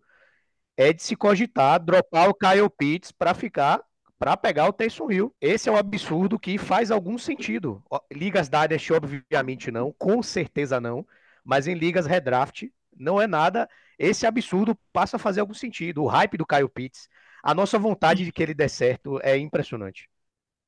Apoio. Assina embaixo. Gosto da take. Gosto da take porque ela vai contra meu sentimento. A gente podia, a gente podia comentar, ô Bigo, a gente podia comentar aquela trade que teve na nossa, na nossa Dynasty lá, que tem eu, você, Belo, Decão, que acho que foi Pablo e, e Rafa que trocaram Kyle Pitts por Najee Harris, mais alguém. Eu vou resgatar essa trade aqui, só um momento. caralho, eu nem vi Não, isso, mano. Cata aí. Abraços. Cata aí que A a gente, gente- que a gente é, comenta aqui. Eu- enquanto isso, só fazer, um- só fazer uma perguntinha rápida em relação a esse jogo, só pra gente tentar ir matando o jogo e passando pro próximo. Pro jogo, eu quero comprometimento em relação ao jogo. Quem vai fazer mais ponto? TJ Hawkinson ou Kyle Pitts? porra, tá maluco? Porra, respeita meu cabeludo maravilhoso ali. Cara, eu acho que ele vai ser o, quase o Pronto, único então- alvo do, do Vikings com esse QB novo aí. Pronto. É isso que vocês estão falando. Beleza, Vou de vamos ver Pitts. aqui todo mundo Eu vou de Pitts também. Nesse Pronto. jogo, nesse É- jogo eu acho que o Pitts tem mais chance Hawkinson. Eu vou de Pitts também, viu? Pitts. Eu vou, tô com a, tô com a minoria, tô com a minoria. Eu vou só com um dos tempos do Hawkinson. Vai fazer mais pontos do que a partida inteira do Kyle Pitts. Aí. Pronto. Algum, a- alguns faladores passarão mal, com certeza aqui, que não teve consenso. Então, beleza. Pode ser que alguns não conheçam, mas eu já passei para a maioria aí nos grupos que eu jogo. É, o Pro Football Reference, ah, nesse lado aqui o computador está aberto nos rankings, né? Eles fazem um ranking de defesa contra posição. E aí, se a gente olhar o Atlanta, é top 10 contra quase todas as posições que não Tyrande. Eles são top 10 contra QB, contra RB, contra WR, contra Tyrande não. Então, assim, por isso que eu vou chutar no cabeludo maravilhoso. E já vou aproveitar para pular para a próxima, senão a gente vai se estender mais ainda nesse Super Bowl, nesse Super Bowl não, nessa final de conferência, né? Falcons e Vikings. O próximo jogo é no Essa Saints. verdadeira final. E aí eu vou Essa a deixar. verdadeira final de conferência.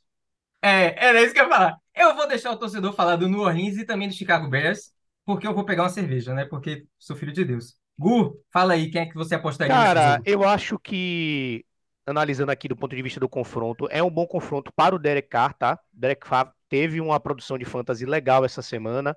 Agora contra o Chicago, ele é uma boa opção de streaming. O Chicago Bears é a terceira defesa que mais cede pontos para QBs. Obviamente, outro cara também que aí é pacote básico, Alvin Kamara, né? Veio aí da suspensão para se tornar uma referência.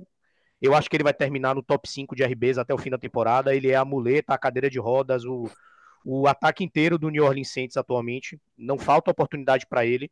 E a defesa do Bears é a sétima que mais cede pontos para running backs, então ele deve ter uma partida incrível. No geral, é um confronto favorável. Infelizmente, o cara que todo mundo tinha mais expectativa, Chris Olave, é, parece que não está tendo aquele entrosamento com o Derek Carr. Ele virou um jogador que você escala toda semana. Ele produz bem, mas nunca tem aquela explosão, aquele jogo de 20, 25 pontos que a gente espera, né? Que a gente esperava dele antes da temporada começar. E toda semana eu repito isso: um excelente jogador para se escalar como flex, numa liga que tem ali w, o recebedor número 3, é o Rashid Shahid. Ele é a arma de longa distância ali do ataque do Saints.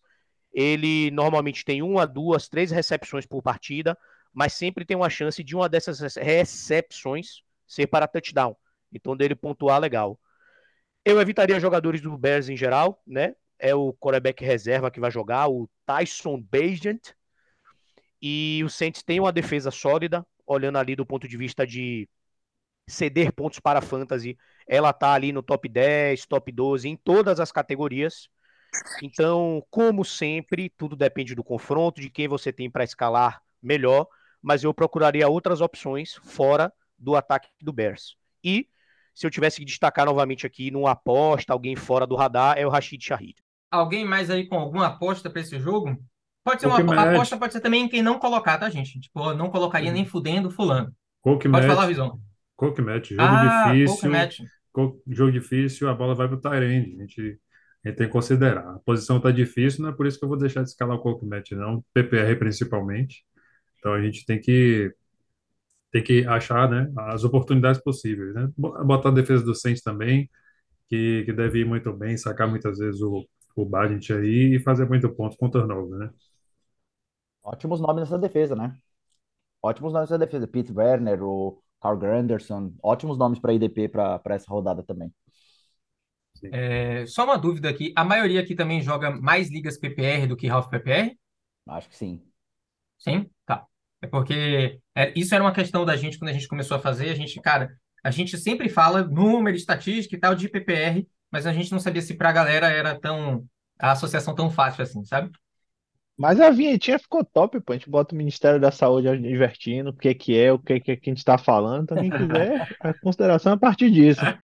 Só um comentário do que, do que o Guguinha falou, não é uma aposta porque eu vou falar sobre Chris Olave, porque eu acho que tem uma questão de expectativa muito alta sobre ele depois do, do ano passado.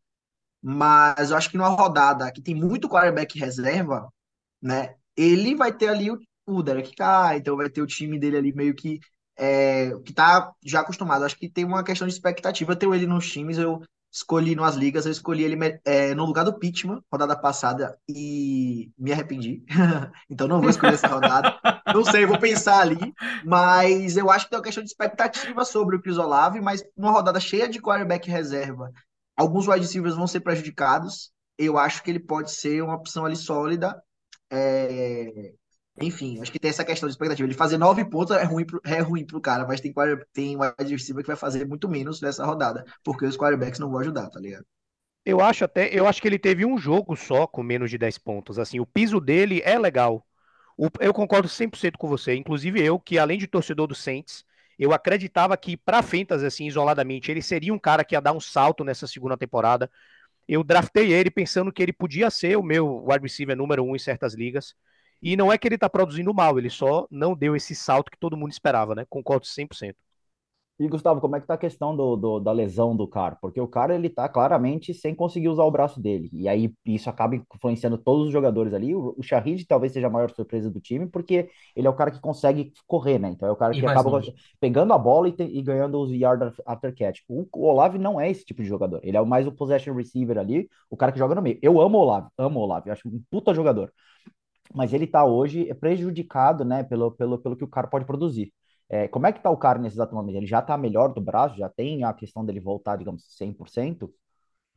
Isso, a comunicação do time ela não é muito clara nesse sentido.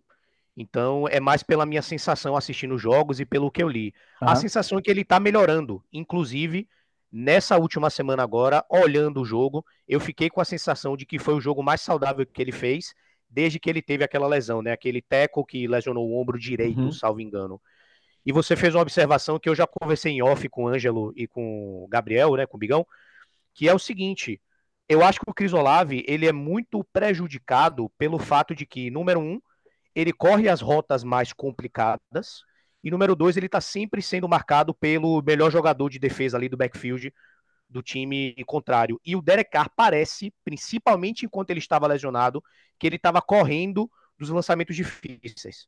Então, quando ele viu o Cris Olave ali, naquela janela apertada, um passe que seria possível, ele falava, não, vou, vou virar... Taysom Hill! Não, Alvin Camara. Camara. Camara. Camara. Camara. Cris Olave fazendo a rota pelo meio de campo, hum, tem uma janela ali, mas tem o Alvin Camara aqui do lado, passe pro Alvin Camara.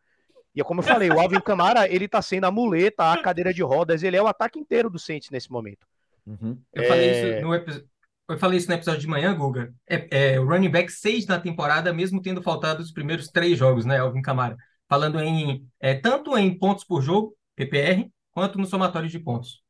Camara, Camara é um maravilhoso, maravilhoso jogador ruim, é, bom de fantasy, né, nesse ano. Não que ele seja ruim historicamente, ele é um baita jogador. Mas esse ano ele tem volume de jogo para compensar e por isso ele tem uma cacetada de pontos, mas a eficiência dele tá péssima. péssima. Exatamente. É um piores Inclusive, desse ano. Eu que acompanho o Saints sempre, né? E eu vi o Camara muito mais explosivo, eu vi ele muito mais é, dinâmico. Dá para ver que ele não é mais o mesmo jogador, ele não tem mais a velocidade que tinha. Ele tinha aquela capacidade que, para mim, os dois caras que eu lembro que descrevem melhor isso eram o Livion Bell e o Alvin Camara era a capacidade de ir correndo devagarzinho assim, atrás da linha ofensiva. Encontrar buraco. Do nada, encontrava um buraco, explodia, ia correndo. Ele não é mais o mesmo jogador, mas ele tem tanto volume, o Derek Carr precisa tanto dele, que ele tá produzindo, meu amigo, um absurdo. Eu tenho ele numa liga, eu sou o cara mais feliz do mundo. É, pô, era bonito ver Levon Bell jogar. Gente, uma, uma perguntinha aí para vocês que eu deixei aqui no meu caderninho pra gente encerrar esse jogo e passar pro próximo para não demorar ainda mais. Eu peguei os seis wide receivers calouros no ano passado, segundo anistas. Existe aquela máxima, né, de que segundo ano é o ano para o cara mitar. Então, Jay Brown, Amon Ra, Devonta Smith, Tyreek Hill, todos começaram a mandar melhor no seu segundo ano de liga. Peguei aqui Drake London, Garrett Wilson, Burks, do Tennessee, é, Jahan Dodson, Chris Olave e Christian Watson. Beleza? São seis que mais se destacaram na temporada de calor no ano passado. Chutem aí quantos desses hoje estão numa posição no ranking de wide receivers maior do que aqueles terminaram na, na rodada passada. Então, vou dar um exemplo. Ah, ele terminou ano passado como 15 e agora ele está como décimo. Chute quantos estão, desses seis, quantos estão melhores? Nenhum. Um só. Eu acho que ele é o Dodson. Hum. O menino é um mito. Acertou ainda qual era. Só Dodson. Só Caralho, Dodson, isso é muito acho. decepcionante, mano. Tá ligado? Você fica naquela expectativa de, porra, não, esse ano ele vai. É nós, porra, vou manter o menino aqui no meu time. E só, não, e outra, Dodson é o WR 50. Só que ele terminou no passado como 51, Claro. tá ligado? Então, Porque tinha Josh Se Jefferson. fosse semana passada, se fosse semana passada, ele não estaria nessa lista. Não, pois É. é, Ele só tá tá nessa lista agora pelo que ele fez no final de semana passado. Então, London era o 31, hoje é o 34. Wilson era o 21, hoje é o 31. Burks era o 70, hoje é o 124. Dodson já falei. E Olave terminou a temporada passada como 25 e hoje ele é o wide receiver 26 na temporada. Assustador. Mas, ó, Bigão, essa é uma estratégia minha, viu, velho? Só, só isso que você falou. É estratégia minha de draft. Que eu olho muito de calouros que brilham e todo mundo sobe posições no ano seguinte. Isso acontece muito com running back. A galera se anima, Najee Harris. A galera pega até esse ano, em quarta rodada, Najee Harris. E pra mim, já era dito que ele não ia produzir tanto. Mas pra wide receiver, por exemplo, tem Bateman também, do Ravens, que não produziu quase nada esse ano né? Então, assim, acho que é uma estratégia minha. Segundo anista, aquela, aquele trauma é uma coisa para você ir com cautela. Isso. Vamos lá, aproveitar aí que, que Fredão falou, a gente vai falar do jogo do time dele agora, o Green Bay Packers contra o Los Angeles Rams. E aí, Fredão, quem é que você colocaria desse jogo?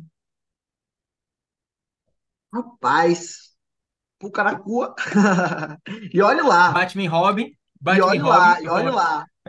E olha lá, porque vai chegar com esse quarterback aleatório aí. Mas É, eu deixa eu olhar aqui quem é o, quem é o, o Eu reserva. coloquei aqui no chat, é um Ah, colocou? diferente. Ah, É o- Brett Ripien, Yeah, que Isso, jogou em Denver, exatamente. né? Foi draftado por exatamente. Denver. Tô ligado, tô ligado. Exatamente. Exatamente. Deus me livre.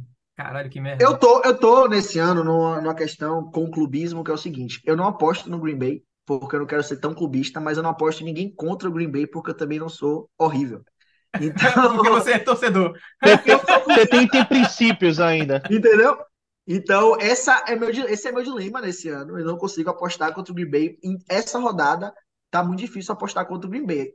Talvez o Henderson, que é o running back do Rams, teve uma rodada boa semana passada e, o- e não vai vir um quarterback talvez tão confiante para lançar bolas, mesmo tendo ali o Pucanacua para receber. Enfim, falei Pucanacua aqui só na brincadeira mesmo, mas eu acho que talvez o Henderson seja um running back. Eu tenho proposta para receber o Henderson, tô pensando aí, mas como eu falei, não quero ser clubista para apostar contra o Green Bay.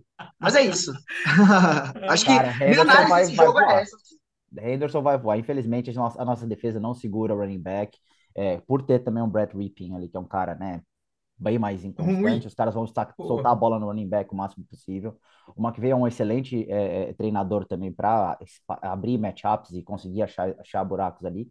O Puka, eu gosto muito em PPR, porque ele realmente vai ter muitas recepções. Né? Ele e o Cup ali podem ter ah, ah, bons números, especialmente em volume de jogo. Talvez não tanto jogadas longas ou jogadas de touchdowns, que inclusive tem sido um, um calcanhar de Aquiles do Rams. né? Eles não têm produzido muito touchdowns, tirando os corridos, né? Ah, mas eles têm produzido muito volume aéreo. Ah, eu gosto também do, do Aaron Jones para esse jogo, viu, cara? Eu acho que o Aaron Jones tem uma, uma boa perspectiva aí. É, vai depender de como o Matt LaFleur vai querer utilizá-lo, porque né, o problema é que é o nosso, é o nosso head coach não saber utilizá-lo como nós queremos, pelo menos, né?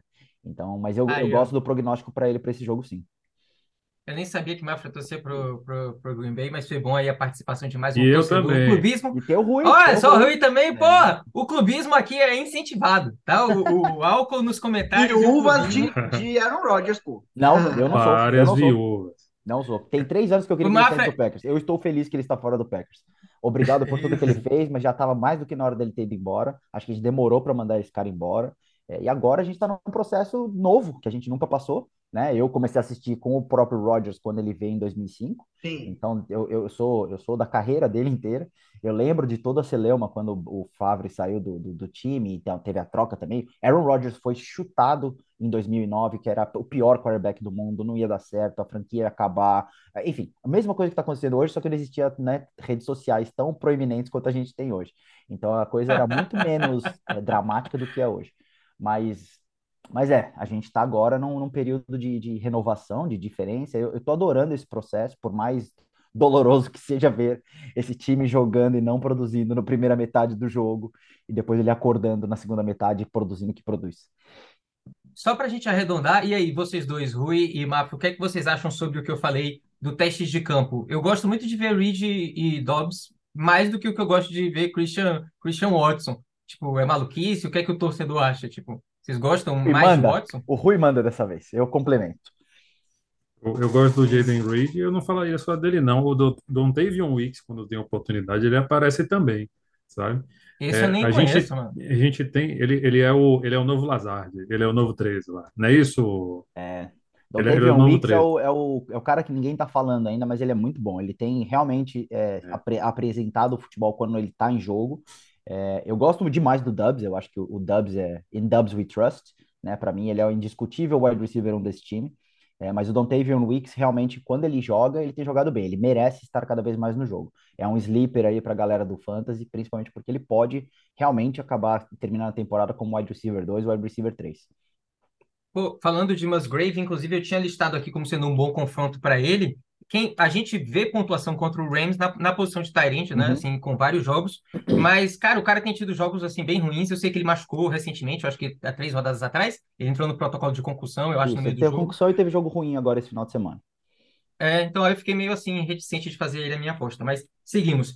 É, Daryl Henderson, gente, caso ele volte pro, é, pro como é que fala practice squad? Practice Tipo, squad. pro treino, não pro treino, é pra escalação do treino ali, pro time do terrão, é, é uma coisa normal, tá? Tanto ele quanto, o- quanto o Williams, do Cardinals, é, eles podem fazer esse movimento três ou quatro vezes, eu vi o pessoal do Fantasy Football hoje comentando, é, alguns de nós aqui conversamos em off como isso era estranho, né? O cara tem uma puta carga ali de, de carregadas no jogo, no seguinte voltar pro, pro, tre pro time de treino, mas isso pode acontecer até quatro vezes durante a temporada, então se acontecer, fiquem tranquilos, ele, ele ainda vai jogar.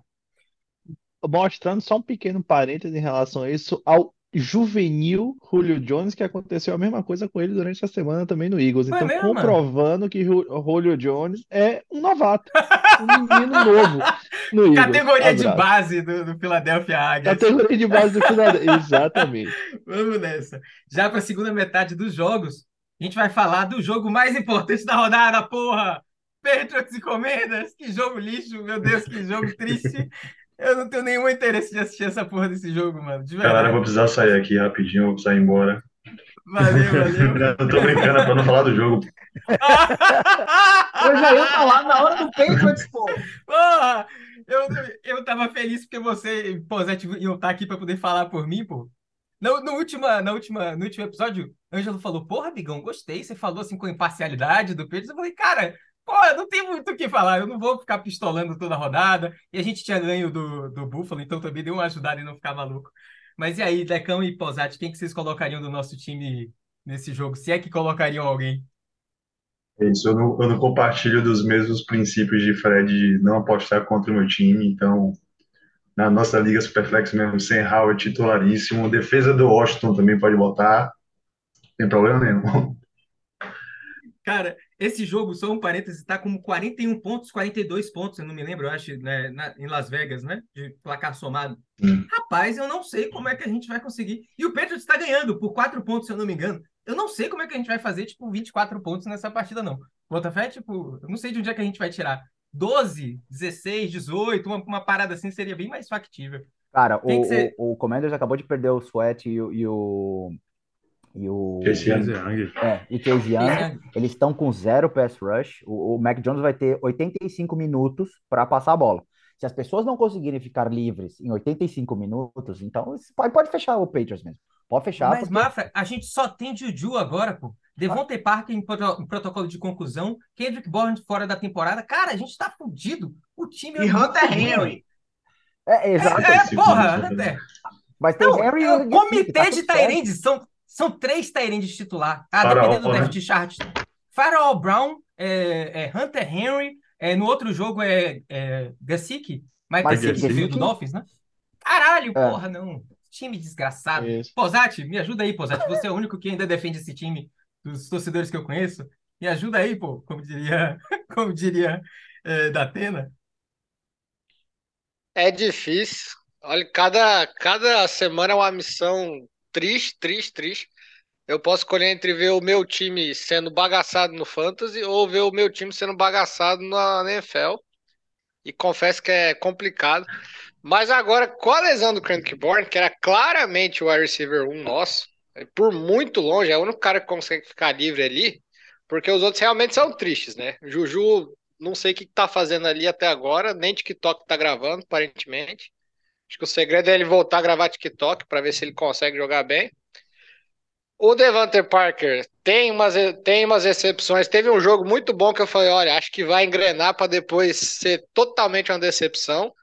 E aí, o Guga já falou. Eu acho que tem duas esperanças ali que podem serem revividas agora. Que uma é Demario Douglas, grande pop aí, que veio com uma hype do training camp, interessante aí, calor até de sexta rodada, é difícil ter isso, né? Mas tá jogando cada vez melhor, cada vez mais tendo quantidade de snaps, quantidade também de targets ali, né? E principalmente porque ele é uma válvula de escape ali consegue ficar livre e ter uma aceleração bem interessante ali perto da linha de scrimmage, que como o Patriots está com uma linha bagunçada, no Mac Jones está soltando a bola muito rápido. Até as melhores estatísticas do Mac, do Mac Jones é quando ele solta a bola bem rápido ali, que ele consegue ter um EPA, tipo, todas as estatísticas avançadas melhores. E eu acho que também, é, assim como o Taylor Heineke pode reviver o Drake London e o Kyle Pitts, eu acho que talvez essa lesão do Kendrick Bourne aí, se eles conseguirem usar o Ramondre Stevenson nas, nas screens, nos passes mais, assim como eles usavam mais no ano passado, eu acho que ele pode ter uma sobrevida aí. Mas tirando isso aí é tristeza, depressão, terra arrasada, não tem nem palavras assim para descrever. Porque esse Tyrant também é uma bagunça. Uma, uma hora o Hunter Henry vai bom, outra hora o Mike Gesicki tem dois numa um touchdown. Uma hora o Farrell Brown faz um touchdown de 40 jardas, depois ele volta pro banco e fica 50 snaps sem jogar. Então, assim, é minhas únicas apostas mesmo. Eu acho que é o Demario Douglas, né? Acho que seria ali talvez uma posição de flex, wide receiver 3 interessante. O Ramon Stevenson também dá para pensar em no RB2. Vamos ver. Porque até Ezekiel Elliott, não achei que isso ia acontecer, mas ele tá roubando muita carregada. Até estranho isso. E eu acho que a defesa. Do, da goal line, principalmente. Principalmente. É um negócio que eu não esperava. E eu acho que a defesa, ela tá bem, apesar das lesões, assim. E o Washington Commanders não inspira muito confiança, não. Então eu acho que a defesa dos Patriots pode ser aí uma, uma boa arma no jogo. Eu vou falar do meu, do meu Commanders nesse jogo. É, que já era a pior defesa contra wide receivers, só que a gente não tem nenhum wide receiver, então nem sei se a gente vai conseguir aproveitar isso. Era a defesa que mais levava pontos de fantasy é, contra a posição de wide receiver. Mas eu super colocaria Brian Robinson e Antonio Gibson aí nessa roleta russa de de running backs que, que Washington usa. É, nenhuma das duas defesas é assim muito ruim contra o jogo corrido, mas dentre essas duas, a do Patriots é um pouco pior, como a gente podia imaginar, contra o jogo corrido. Então não vale a, vale a pena apostar em um desses dois, se vocês tiverem um dos dois, né? Não vai ser aquela performance, eu acho que sensacional, mas para mim dá para escalar os dois. Eu ia falar sobre meu pai celestial, deixa eu ver se eu me lembro, Ramondre Stevenson, é, eu não colocaria ele nesse jogo, não só pela, pela divisão de bola que ele está tendo com o menino Zeke, mas principalmente porque não é um. A gente só tem visto ele mandar bem em confronto que é favorável. Você entra ali no Sleeper em Ramondre Stevenson, aí você vai vendo no game log dele. Quando tá verdinho ali do lado, você pode ter alguma esperança. Você vai ver que a pontuação dele casa perfeito com quando tá verdinho. Quando não, então não fala assim, cara. Mas, que a gente falou lá no início, às vezes você não tem uma opção melhor. Né? Então, Colocaria com certeza. É... Como é que é o apelido de Terry McLaurin, meu Deus? Scary Terry, com Terry. certeza. Colocaria é, Jahan Dodson também. É, não colocaria Kurt Samuel nesse jogo, até porque eu nem sei se ele vai jogar. Né? Tá como questionable, questionable de novo.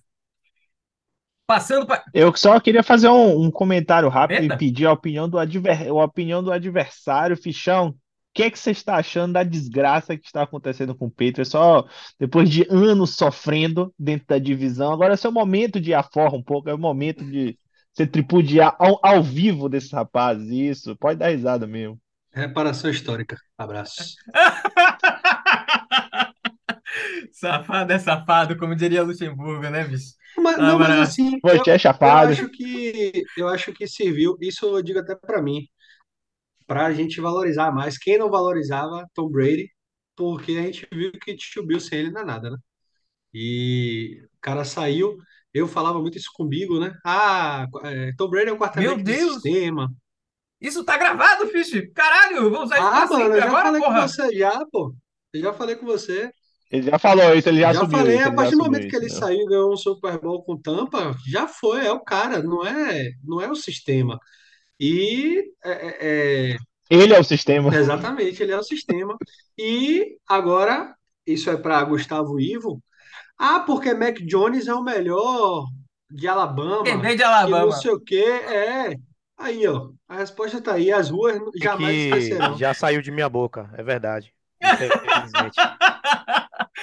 Velho, só pra a galera. Não, mas só, só pra constar, você tem o segundo melhor quarterback de Alabama, só lembrando que a gente sempre tem que falar isso também, né? Que você acha que você tem o melhor, que é discutível isso, né? Abraço. É, Pô, a gente tem meia hora aí. A gente tem meia hora pra conversar sobre Alabama, não? Não, não, não, não, não. Nada de Alabama. Porra de Alabama. É, eu queria Jalen falar. Hurts é, Jalen Hurts é tão bom que pegou o banco pra tua. Teve que ser bancado pra Alabama ganhar o título. Jesus. É... Ô, gente, eu achei que ele tinha voltado na final. Viajei? Tipo, eu não assisto muito college. Não, não voltou, não. Ah, voltou, caralho, não. que doideira. Mas enfim, é, talvez Nicolas, é, Rui, com certeza Mafra aí não sabem, mas é, a musiquinha que a gente coloca, o Falador Passa Mal, é graças a Igor Luciano Sarraf, conhecido como Fichão, porque ele fala demais, mano. Ele fala muito, muito e passa mal com muita frequência. Então a gente sempre teve essa resenha entre a gente já há anos, né, nos Na nossos grupos verdade, do Falador Passa Mal. nasceu, nasceu naquele Super Bowl do 28 a 3, né? Atlanta, Super Bowl 51. E É, aí, esse não nasceu Esse aí. você falou pra caralho, mas depois, quando o Brady ganhou com os Bucks, caralho, era tipo assim: ele ganhou o Nossa. primeiro jogo dos playoffs. Ah, porra, ganhou de Fulano, quero ver quando pegar Ciclano. Aí ganhou. Ah, agora se fudeu, chegou na final de conferência. Aí ele ganhou, aí, caralho, já não tinha mais Foi. argumento, assim, tá ligado? Foi. E aí a gente homenageia Fichão todos os episódios com a no- música de abertura Mas aí. vou dizer, vou dizer que essa musiquinha de introdução aqui, na semana passada eu falei na live, inclusive é, é, exaltei vocês aqui pela, pela- né, pelo trabalho bacana que vocês fazem, hein? Essa música é perfeita, é perfeita não só por esse meme, né, não só por essa sacanagem aí, que é sempre saudável a gente sacanear os nossos amigos, mas também pela, pela como ela se encaixa no que a gente faz, né? Que a gente fala pra caramba, agora dá uma bola na nossa mão pra gente passar e a gente vai, olha, né, fazer, passar vergonha. Então, é, essa, essa música é fenomenal. E tem, logicamente, todo o toque brasileiro, né? Enfim, é lindo, lindo isso. Boa. Exato, obrigado, Mafra. Belo passou pra gente, Ângelo passou pra gente naquele dia. É isso, vamos pro, vamos pro próximo. Só um comentário, É, que eu queria fazer Fale, do Fredão. Patriots. Como o Belo faz analogia com o futebol, vou fazer analogia agora com a NBA. Para mim, o Patriots é o Chicago Bulls. Pegou o Michael Jordan, depois, antes não era nada, depois não foi nada. É tipo o Patriots, sabe? Tipo, antes não tinha Uhum. quase nenhuma história. E, e quero ver quem é que vai continuar torcendo. Eu Vai diminuir ver, muito eu quero a- ver. os Eu sou, eu sou Comendas agora. É o verdadeiro teste. Eu acho Ah, que Tom caralho. Brady é o Michael Jordan nesse sentido também. Tipo, torcedor Chicago Bulls só existe, só existe quem torceu da década de 90 ali, acabou. Pra mim, Patriots é 2010. Depois de 2010, aí vai diminuir Podem ficar tranquilos que o melhor Unidos. QB de Alabama, Mac Jones, vai salvar o Patriots. Eu tenho fé, eu tenho certeza. E olha, só para finalizar os takes todos de fantasy aqui, vocês discutiram, disseram jogadores para colocar, para não colocar. O fato é de Allen Rigor, 120 jardas, 2 TDs no domingo. E aí é esse cara que vai né, fazer aqui. Não, eu não sei se vocês sabem, mas essa desgraça tá no Patriots. Exatamente por Fala, isso. alguém Exatamente por isso. alguém Eu achou uma de ideia genial? Porra, como é que alguém traz caralho? Não tem como, não tem como. Depois a gente pode fazer uma, uma live de uma hora pra gente tentar encontrar o porquê que a gente se desfez de Jacob Myers e assinou com o Juju TikTok. Porra, não faz nenhum sentido, mesma quantidade de dinheiro, mano. E Ah, quando, e quando eu lembro que a gente pegou o Nikhil Harry ao invés de A.J. Brown. Ah, não, esse assunto é proibido. Posat chora de verdade com esse assunto. Falando sério, é oficial. Posat fica triste de verdade com Não, esse não, assunto. vamos pro próximo jogo que a depressão já Vamos. tá muita já. Não, mas aí, mas aí eu vou te dizer, viu? Aqui, o Harry, quando saiu do, do college, ele era a promessa. Ele, ele é sempre, naquele draft, ele era número dois. Eu acho que o número Porra. um, o número um era o Porra, Josh mano. Jacobs, foi no mesmo ano. Não, não. Josh Jacobs é running back. Não, Pô, o no, no- no mesmo ano a gente teve Dibu Samuel, teve DK Metcalf, teve AJ Sim. Brown, porra. Foi o Porra, que não é a Hassan. Brown foi o 16 wide receiver Décimo escolhido sétimo. no. Uhum. Foda. É, Vamos lá, é. vamos pro próximo. Chega de falar de Patriots. Acabou já essa. Vamos lá, próximo. Essa parte eu vou cortar pra gente não precisar falar de Patriots no episódio. O Ravens enfrenta o Seattle Seahawks, outra batalha de aves aí. É, porra, duelo duríssimo para o ataque de, de Seahawks, do Seahawks de Seattle. É, o Baltimore tem jogado muito bem. É, eu, Gabriel, não confio tanto assim de ser um time que vai performar tão bem como performou nos últimos dois jogos para o restante da temporada. Mas agora, mais rapidamente, quem é que. Alguém tem alguma aposta aí para esse jogo? Eu nem sei se Ken Walker, é, Kenneth Walker vai jogar. Caso não jogue, eu apostaria em Charbonnet, tá? Essa é a deixa que eu vou, que eu vou colocar. Alguém tem alguma, alguma aposta aí dessa partida? Dos dois Exatamente, lados. A aposta que eu trouxe era essa. São os running backs de Baltimore, de Seattle, desculpe. É, se Kenneth não jogar, apostaria no Zach Charbonnet. E o que fazer com o grupo de wide receivers de Seattle, né? Porque o Baltimore é uma defesa constante. Ele parece assim com a defesa do Saints que a gente tinha mencionado antes, é uma defesa que tá ali no top 10, top 12 em todas as posições, né? Defende bem em todas as posições. E atualmente, nos últimos dois jogos, a defesa do Seahawks parece que ela dividiu bem os alvos, né? Teve o Jake Bobo tendo um touchdown ali, algumas recepções. O Jackson Smith em Digba, que estava completamente é, deixado de lado no time. Eu- na semana passada ele teve alguns alvos, teve até um passo para touchdown. Então eu acho que a maior dificuldade essa semana é, diante desse duelo desfavorável, o que fazer com esses dois recebedores que aparentemente estavam tendo volume e oportunidade, né? Eu, particularmente, se tivesse alguma opção melhor, correria dos dois, tá? Aliás, pensando bem aqui, acho que até o DK Metcalf e o Tyler Lockett vão colocar dúvida também, né? Se devem ou não ser escalados. O que, que você acha, Bigão?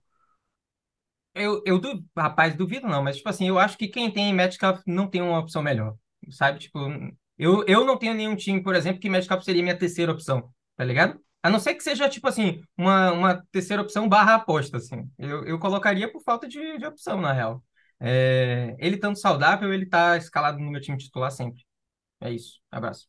Eu Eu acho sei que ele eu não tá indo bem, Os mas wide receivers do, do, do, do, do, do Seahawks, para mim, são, são inquestionáveis starters aí. Por mais que a defesa do Ravens tenha sido boa, tem sido uma defesa que tem tido turnovers, né? É uma defesa que até deixa jogar. É, o, o problema, digamos assim, é mais no Geno Smith e, e nas Uhum. jogadas que ele tenta fazer, né? O momento do Sim. hero ball dele ali, mas isso influencia muito pouco os, os wide receivers.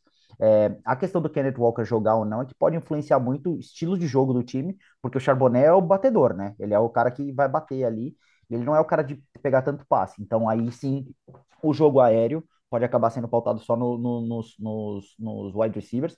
E quem pode surpreender essa rodada também é o Noah Fant. O Noah Fant tem sido mais acionado pelo jogo, ele tem participado de cada vez mais snaps. Ele não é fenomenal, e também não vou dizer aqui que ele é né, a solução para os problemas de end, mas ele pode ser esse cara que pega um touchdown ali, tem 30, 40 jardas, 4, 5 recepções, e isso para PPR é, é muito bom, principalmente considerando as, as outras possíveis opções. né? não tendo compromisso com o erro, como o Ângelo Augusto Caldas Belo sempre fala, eu falei, não apostem em Tyrants contra o Baltimore, eles são muito bons marcando Tyrant, e aí me fudi, né? McBride jogou contra eles na rodada passada e foi o Tyrant que mais pontuou, então apostem sim em Tyrants. Pô, só faltava acontecer o contrário agora, né? Isso é uma desgraça. Mais alguém aí com esse jogo, galera? Alguma aposta aí desse jogo? Posso passar pro próximo? Cara, não é aposta, eu não. iria. Perdão. Podem falar, Pode, pode Diga aí, bicho, pode diga aí. Beleza. Eu tô sendo bem feliz com o Zay Flowers só, velho. Eu só ia falar que eu tô sendo bem feliz com o Zay Flowers. Sabe? Acho que ele é a única opção. Ele é, ele, ele é a única opção ali. Exato, exatamente. E Mark Andrews também. que tem produzido no corpo de recebedores do Baltimore, em Fantasy, no caso. E eu assisti uns três jogos do Baltimore nesse ano. E ele joga bem. Tipo assim, aquilo que o Bigo tava falando, Ele é- né? De, é o de campo versus Fantasy. Eu gostei de ver ele jogando. Achei ele, ele um recebedor bem dinâmico, assim. Foi, e eu gostei de ter draftado ele em duas ligas que eu tenho. E eu tô sendo bem feliz com ele. Eu acho que pra categorizar alguém do Baltimore nesse, nesse ano é ele. E pra ir contra a Guguinha, Gus Edwards tem feito, me feito muito feliz Sim, eu tenho, eu tenho três rodadas, eu draftei ele em duas de ligas também na Free aqui. Agency. Ele tem jogado bem, assim, e é aquele recebedor de muitas carregadas para poucas jardas, mas na red zone para entrar ali na, no- na, na, na end zone. Então tá sendo bem positivo para mim. Então acho que assim. Desgraçado tem a mesma quantidade de snap de Justice Hill, só que o snap pra ele é tipo assim, quando tá na boquinha, assim, sabe? Tipo, faz Exato. três touchdowns. É Cara, o que eu diria sobre o Gus Edwards são duas coisas. Primeiro, a gente fala muito aqui da diferença do fantasy para o futebol americano da vida real. Eu não sinto empolgação nenhuma eu não acho que ele passa o teste do olhômetro. Eu acho que olhar o Gus, Gus Edwards jogar e falar, pô, esse cara é muito fraco. Esse cara é muito fraco. E a sensação que fica é que, apesar de que ele tá no ascendente e vem produzindo bem, parece que toda semana, na próxima semana, vai cair, né? Agora, running back tá muito complicado em geral, né? Quem tem aí seus bons running backs que estão produzindo toda semana, quem tem aí um Travis Etienne no seu, no seu plantel já tá saindo na frente com certeza. E sim, o Gus Edwards, ele tá tendo as oportunidades de goal line, né? Ele tá tendo ali oportunidade de pontuar toda a rodada. Então, mesmo que ele tenha poucas jardas, que o jogo dele seja pouco eficiente, como ele tem conseguido fazer um ou até mais do um ou até mais de um touchdown, ele é uma opção, sem dúvida nenhuma. Mas, como sempre, eu falando isso agora quer dizer que nessa semana que vem ele vai ter um jogo horrível e todos os TDs vão pro Justice Hill. É isso que vai acontecer. É, eu, eu... Vocês já sabem a quem cobrar, caso isso aconteça aí. Justice Hill é a carta anti-zica do Gus Edwards. Impossível. Eu acho que esse jogo vai passar muito é, pelo desempenho do Lamar, porque assim, é, a defesa de, de Seattle, ela é, ela sai de menos de 100 jardas terrestres por jogo. Dito isso, o estilo de jogo do Lamar, inclusive os resultados que ele tem tra é, vem trazendo, né? Tá passando muito abaixo do radar, inclusive para a corrida de MVP da temporada. Você não vê ninguém falando de Lamar. Você vê a galera falando sempre de Mahomes, é, fala do Goff, Tua. Tua, no- bem mais no início do- da temporada, mas assim, é, a, a- o Seattle vai ceder mais de 100 jardas terrestres, com certeza, muito por conta do Lamar Jackson, né? E vai acabar com medo do jogo terrestre, cedendo as jardas aéreas, que aí vai para Zay Flowers, vai para Mark Andrews, um jogo ou outro, até para o Nelson Aguilar ou, ou pro Odell. É, sendo que a defesa de Seattle ela segue, ela, ela cede mais do que a média da liga de jardas aéreas. Então vai passar muito por esse desempenho terrestre que o Lamar Jackson vai vai lidar ali naquele RPO que eles jogam, enfim. Então vai muito pro estilo de jogo dele. O próximo jogo é o jogo do Tampa Bay Buccaneers contra o Houston Texans. Um jogo que eu tenho interesse pessoal. Acho que só James Conner e, e Saquon Barkley eu tenho em mais ligas do que Nico Collins. É, gosto do menino e o menino é gigantesco. Gu, você tinha anotado um, um dado legal sobre, sobre esse jogo. Era sobre o wide receiver desse jogo, né? Isso, esse é um daqueles jogos de contraste, né? Porque a defesa do Tampa Bay, ela é muito boa contra o ju- isso, ela é muito boa contra o jogo corrido e ela cede muitos pontos para a posição de wide receiver. Então, o CJ Stroud não teve um bom jogo semana passada, o Nico Collins não pontuou bem, o Tank Dell não pontuou, eles não pontuaram bem, mas esse é um confronto favorável, tá? É um confronto que a gente pode ter aí um rebote do Tank Dell e do Nico Collins. Em compensação, é, a defesa contra o jogo corrido de Tampa Bay é tão boa que acho que ninguém precisa de muito para querer correr de Damian Pierce e Devin Singletary, né? Mas nesse confronto especificamente eles têm que ser evitados, eu diria, a todo custo, a todo custo. E aí o que eu acho surpreendente aqui para ser considerado do confronto, que é uma coisa que nem sempre é muito óbvia, é que a defesa do Houston, ela é surpreendentemente, né? Pelo menos não, não é o que vem na minha cabeça assim imediatamente, ela é muito boa em não ceder pontos para o wide receivers. Ela é a terceira melhor da liga em não ceder ponto para o wide receivers. Então, tem ali, né, é, Mike Evans, que muitas vezes é o número um, Chris Godwin, que é muitas vezes o número um, é capaz dos dois decepcionarem um pouquinho essa rodada, e inclusive um deles pontuar bem mal, assim. Acho que se eu tivesse que apostar, eu diria que um dos dois vai ter ali uma recepção para touchdown e vai conseguir se salvar. Difícil apostar quem vai ser, né? Mas eu acho que vai ser um jogo de pontuação limitada para os recebedores do Tampa Bay. Gustavo, esse é o 11 primeiro episódio que a gente grava e eu acho que é a primeira vez que ele não aposta em Damian Pierce, Belinho. Não é não? Toda, todo episódio, Finalmente acabou o compromisso com ele. Rashid Rice, Damian Pierce. Inclusive, É, Bigão, não foi à toa. Foi. é, já era uma trauma. tendência que tinha. Sim, trauma também, porque eu tenho ele em uma liga. Mas o Devin Singletary oficialmente teve mais oportunidades que ele no jogo passado. E- Então, E eu acho que ele tá ele projetado para mais pontos nesse jogo também. é, o que ele tinha garantido, que era volume, né? Que era oportunidades, até isso tá se esgotando. Então, realmente, não tem, não tem mais muita esperança, não. é, desse jogo aí, eu só queria falar uma coisa, em concordância com o que o Guga falou. A gente, às vezes, congela uma imagem na nossa cabeça, tipo assim, pô, a defesa do Philadelphia é muito boa. Não, não é um lixo, não, tá? Mas é, não é mais tão boa quanto a gente viu no passado. Eu acho que a gente congelou na cabeça que a defesa de, de- dos Texans era ruim, que, que, caralho, todo mundo consegue correr contra eles. Hoje, eles são a nona defesa que menos cede jardas corridas na liga. Então, tipo assim, aquela imagem que a gente tinha, caralho, pô, running back tal vai enfrentar o Texans, vou botar ele. Nem sempre é O verdade, né? A Houston gente Texans é muito isso. prejudicado com isso, acho que em geral. O Houston Texans esse ano é um time melhor do que a no... o senso comum diz. É assim que eu definiria. Não é um time maravilhoso, não é um time para ser campeão, não é isso que eu tô querendo dizer. Mas existe uma imagem de time ruim, de perdedor, que é maior do que o que de fato eles entregam em campo. Eu tenho essa sensação. Do Houston Texans como um todo. Uhum. Baita trabalho do DeMeco Ryans nesse time, hein? Baita Sim, trabalho, porque ele excelente. conseguiu arrumar essa defesa com jogadores novos, ele foi muito bem nesse draft, e ele também tá com boas peças na, na, na parte ofensiva. Ele conseguiu remontar aquela linha ofensiva também, que é horrível, era horrível, né, tempos atrás, e o Stroud tá, tá muito bem. O Stroud hoje, para mim, é quarterback indiscutível de que você coloca para startar toda semana. Ele é indiscutível é, é, titular, assim, brigando pro QB1, QB2 aí toda semana. Pois é. Aqueles caras que, aquele cara que eles subiram para 5 para draftar esse ano, vai estar tá disputando para calor defensivo do ano ou não? Eu não lembro o nome do, do rapaz. Will Eu acho que é Era o um Will Ed. Anderson, ele era o linebacker de Alabama. Isso. Salvo Eu engano, acho ele que tá não. em Isso, ele ou sétimo com- em pressures, mas ele não tem feito muita coisa no sentido de, de, né, de aparecer Isso. demais na pra NFL. Mas ele tem sido efetivo É para isso. esse time e claramente ele é tipo a peça principal dessa nova defesa que o DeMeco Ryans quer construir.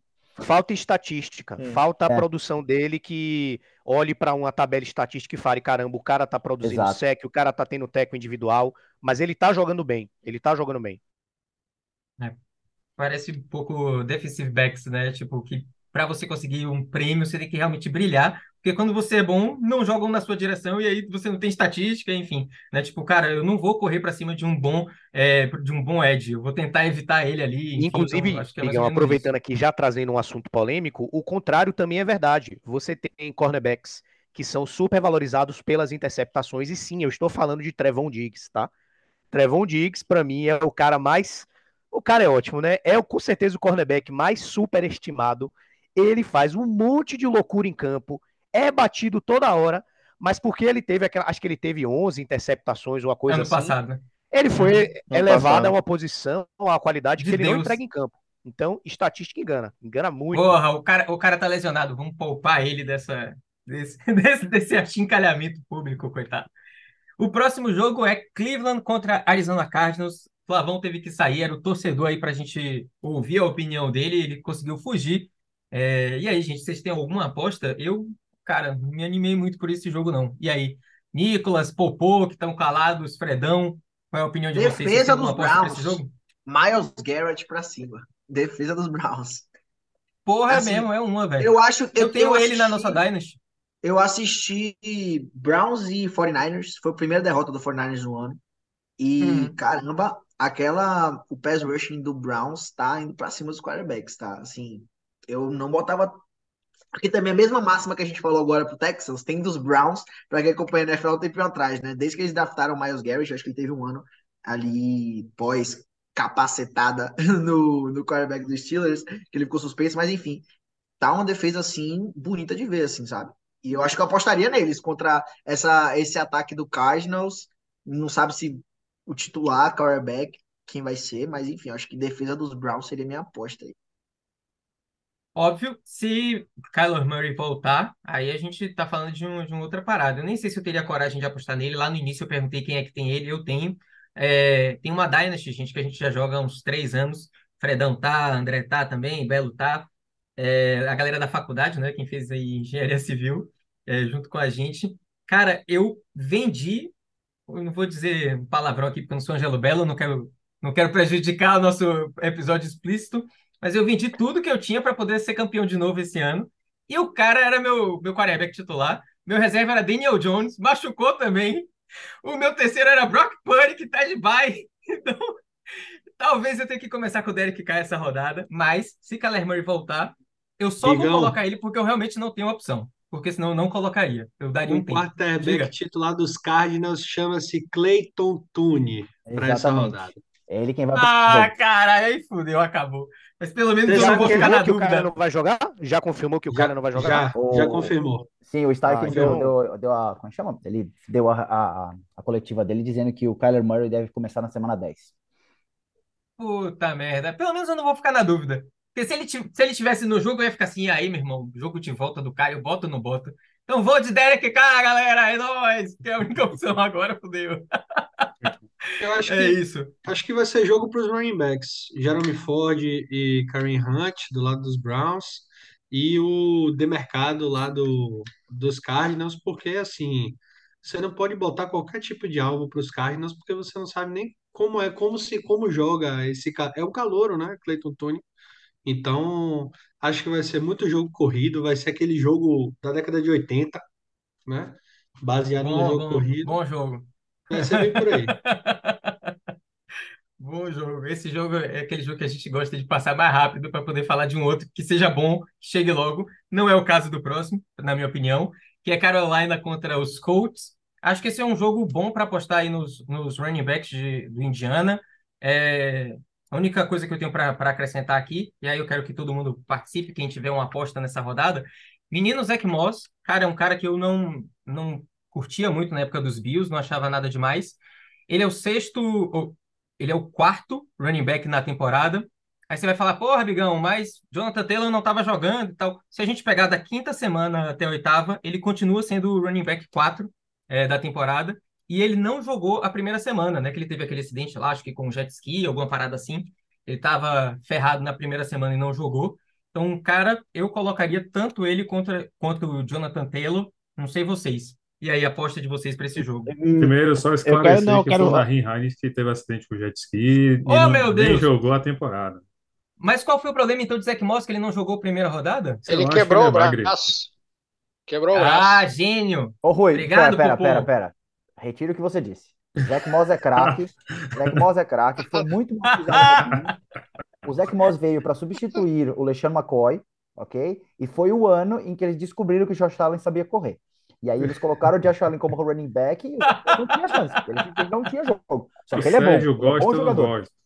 Se o Sérgio gosta, eu não gosto. Para mim, ele é bag. Isso. Eu queria perguntar o seguinte, eu queria assim, quem você não escalaria de jeito nenhum, porque eu tô sofrendo com esse rapaz, Chuba Hubbard ou Miles Sanders? Porque assim, eu Miles tenho o Miles Miles Sanders, Sanders, Miles é Sanders. tipo, Miles é não pra Miles Sanders, então. Não para Miles Sanders. Não para Miles Sanders. Esse é bug. Esse é ruim. Até possível Esse drop é. do Miles Sanders. Esse é ruim. Drop do Miles Sanders? Porra. Porra! Eu tô com um Scott XR3 na mão ainda, né? Né? Com aquele teto solar começando a pingar o teto solar, tá foda, né? Porra, é, se fosse League Isso, exatamente. Redraft, O Miles né? Sanders acho que sim. Dynasty? É, da... Não, Dynasty redraft. seria. Ah, tá. Não, Porque, Dynasty você pode é... trocar. Não, Não, tô- Dynasty tô pode falando- mandar embora também, porque, meu amigo, Miles Sanders acabou. Não, não, não confia nesse cara pro ano que vem. Ano que vem é o running back novo. Pô, ele é um raro caso de running back conseguir um segundo contrato, pô. Tá ligado? Tipo, Meu pô, cara, meu botaram cara, ele- dinheiro na conta dele. Ele foi pro, pro Panthers para ser o running back 1 do time. É um cara que não teve mais de 43 recepções na carreira até agora. Ele foi para ser o cara que substituiu, muitas aspas aqui, por favor, o McCaffrey. Ou seja, Aham. tá tudo errado ali, tudo errado. Miles Sanders é um grandíssimo dombado, tem que ficar longe dele. é- é- vai para waiver, manda para outra pessoa para né, se preocupar com esse problema. E contrato, E você- principalmente de running back, sempre engana, né? Tem que olhar com detalhe ali a linguagem, o que é que tem, porque os caras fazem de um jeito que quando o running back não dá certo, adianta ali, reestrutura aqui, aciona a cláusula sei lá o quê, corta o cara com um milhão só de, de dead no cap, né? Então, eu acho que o contrato dele, eu tô puxando da memória, é de dois anos. Eu não me ficaria nem um pouco surpreso se ele pudesse ser cortado ano que vem sem quase nenhum prejuízo pro Carolina. Aliás, não, ele assinou um contrato de quatro anos, só me corrigindo aqui. Então tem que ver realmente Sanders? a situação contratual dele para ver. E Sanders. Para ver se é Caralho. quatro anos de verdade ou quatro anos de mentira. De mentira, é ótimo. O que eu ia falar era que o Carolina é o sexto time que menos leva ponto da posição de wide receiver. E eu queria saber para um amigo meu, vocês colocariam o Pittman nesse jogo aí? Como é a parada? Como é que tá a confiança de vocês com ele? Sem, tranquilamente, tranquilamente. Adoro o Gardner Ok. Minshew, acho que ele vai ter um baita de um jogo. Ele e Josh Downs, para mim, são indiscutíveis titulares. Isso que eu Não, falar. eu gosto muito de Josh Downs. esse tipo de pergunta que você tá fazendo é tipo Laura Miller no Altas Horas, né? Tipo assim, ah, foi um amigo meu que perguntou aqui. É pra mim mesmo. Porque eu gosto muito de Josh Downs, mano. Ele é um escado de boa, mas eu não sinto confiança em Pitt, mano. Bota fé, tipo, eu sei, Ele é ele tem muito produtivo, mas. ele é muito produtivo. mano. Pittman é muito produtivo. Ele é, ele é 12 segundo wide receiver no ano, sabe? Tipo assim, Downs é o tri, do número 30, trigésimo, né? Tipo assim, A minha impressão. Diga. É só pra, só pra finalizar que eu sempre me arrependo de botar ele no banco. Sobre o Pittman. Eu sempre me arrependo de botar ele no banco. Porque eu falo, não, ele não vai produzir essa semana. E ele produz. Acho que assim, é um cara que tá sempre aberto. A minha impressão dele, mano, eu sei que ele sempre produz, ele sempre vai meter uns 13 pontos. A minha impressão é que eu passo o jogo inteiro esperando aquelas jo- três jogadas Big ali, play. que ele vai fazer 13 pontos em três jogadas. E aí, eu- o resto do jogo eu fico assim, caralho, passa pra esse filho da puta, passa. E sabe, tipo, essa é a angústia. Josh Downs, não. Cara, quem joga PPR aí, o cara tá sempre pertinho ali de Gardner Minshew, recebe passe adoidado. Tô dentro dele pra caralho. Sabe Lá quem ele. é assim, parecido com o Michael Pittman? Lá essa coisa não vai, não vai, não ele, vai, lá depois vai? ele, bigão. É o Jamar Você tá Chase. dentro Jamar Chase é igualzinho. Jamar Chase fica puto com ele e de repente ele faz 50 pontos. É, Vai, não vai, cadê o, cadê o Jamar Chase? Cadê o Jamar Chase? Cadê? De repente, uma recepção 40 jardas, uma recepção 32, touchdown, touchdown. Hum. Aí você fala, opa, é o Pittman. Eu ainda deixaria Pô, uma dica aqui, não para essa semana, mas pro, pro restante do ano, talvez pro ano que vem também. Jonathan Mingo, ele tem recebido muitos targets, mas a relação entre target e recepção dele é, é, é- tá ali beirando 50%, é muito pouco ainda, mas assim, cada vez mais ele está sendo envolvido no plano de jogo dos Panthers. É um cara que passa abaixo do radar, porque, como o Guga gosta de falar, não é um time sexy, não é um time é, é, é, bem, bem visto, né? É, é, com holofotes em cima, mas é um cara que tá, tá começando a aparecer e pode ser que já já, principalmente com é, é, esse descarte que eles já fizeram do Terrace Marshall, é, pode ser que é um cara que apareça, né? Tá ali na sombra do Adam Thielen ainda, mas é um cara que deve aparecer em breve. Eu tenho, eu tenho uma pergunta. Diga, Nick. Até quando vocês acham que Adam Thielen vai brilhar? Final dessa temporada. eu, é, eu, eu acho real. Abraço. Eu não acho que ninguém Eu- vai. Assim, não, não tô dizendo que eles vão competir por nada, não, tá? Tipo, eu acho que vai ser um time merda. Mas eu não acho que ninguém vai roubar o que ele tá recebendo de, de alvo, de recepção agora, não. Exato. Diga, Gu, você ia falar?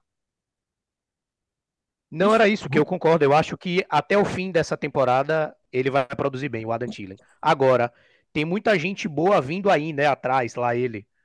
Então, eu acho que mesmo que ele continue produzindo bem, a comissão técnica, né, o GM lá, o dono, eu acho que eles vão se sentir confortáveis para poder é, abrir mão do Adam Thielen e apostar em nomes mais novos ali, contratos mais baratos também, é, com muita facilidade, né?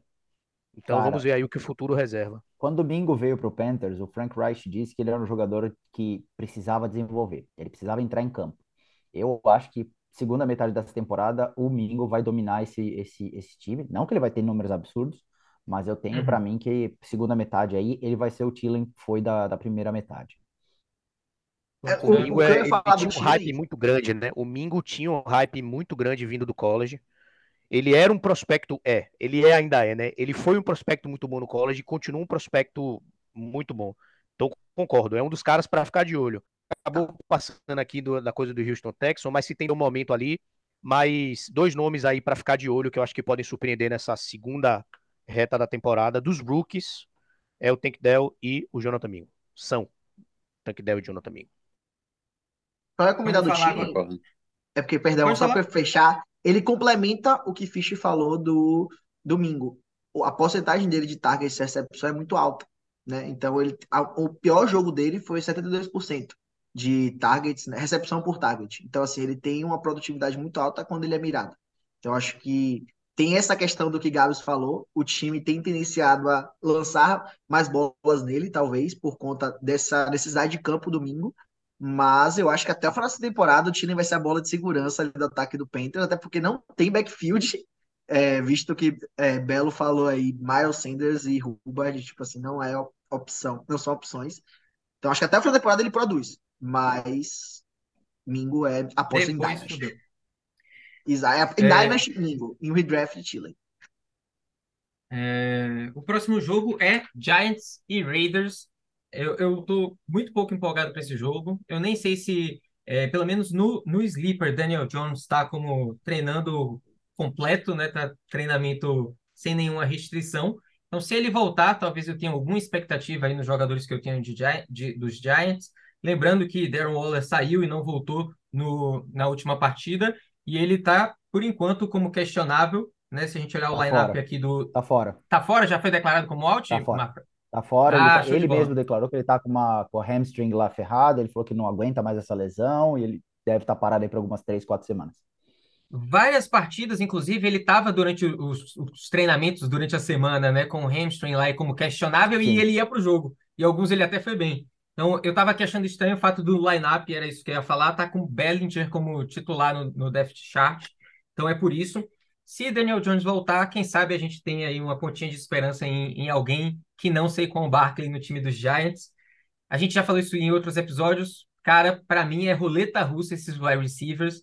Eu só em casos desesperados, aquela liga que você fala assim, caralho, meu irmão, preciso de um titular, alguém que vai jogar, eu colocaria um deles. Do contrário, eu não colocaria ninguém.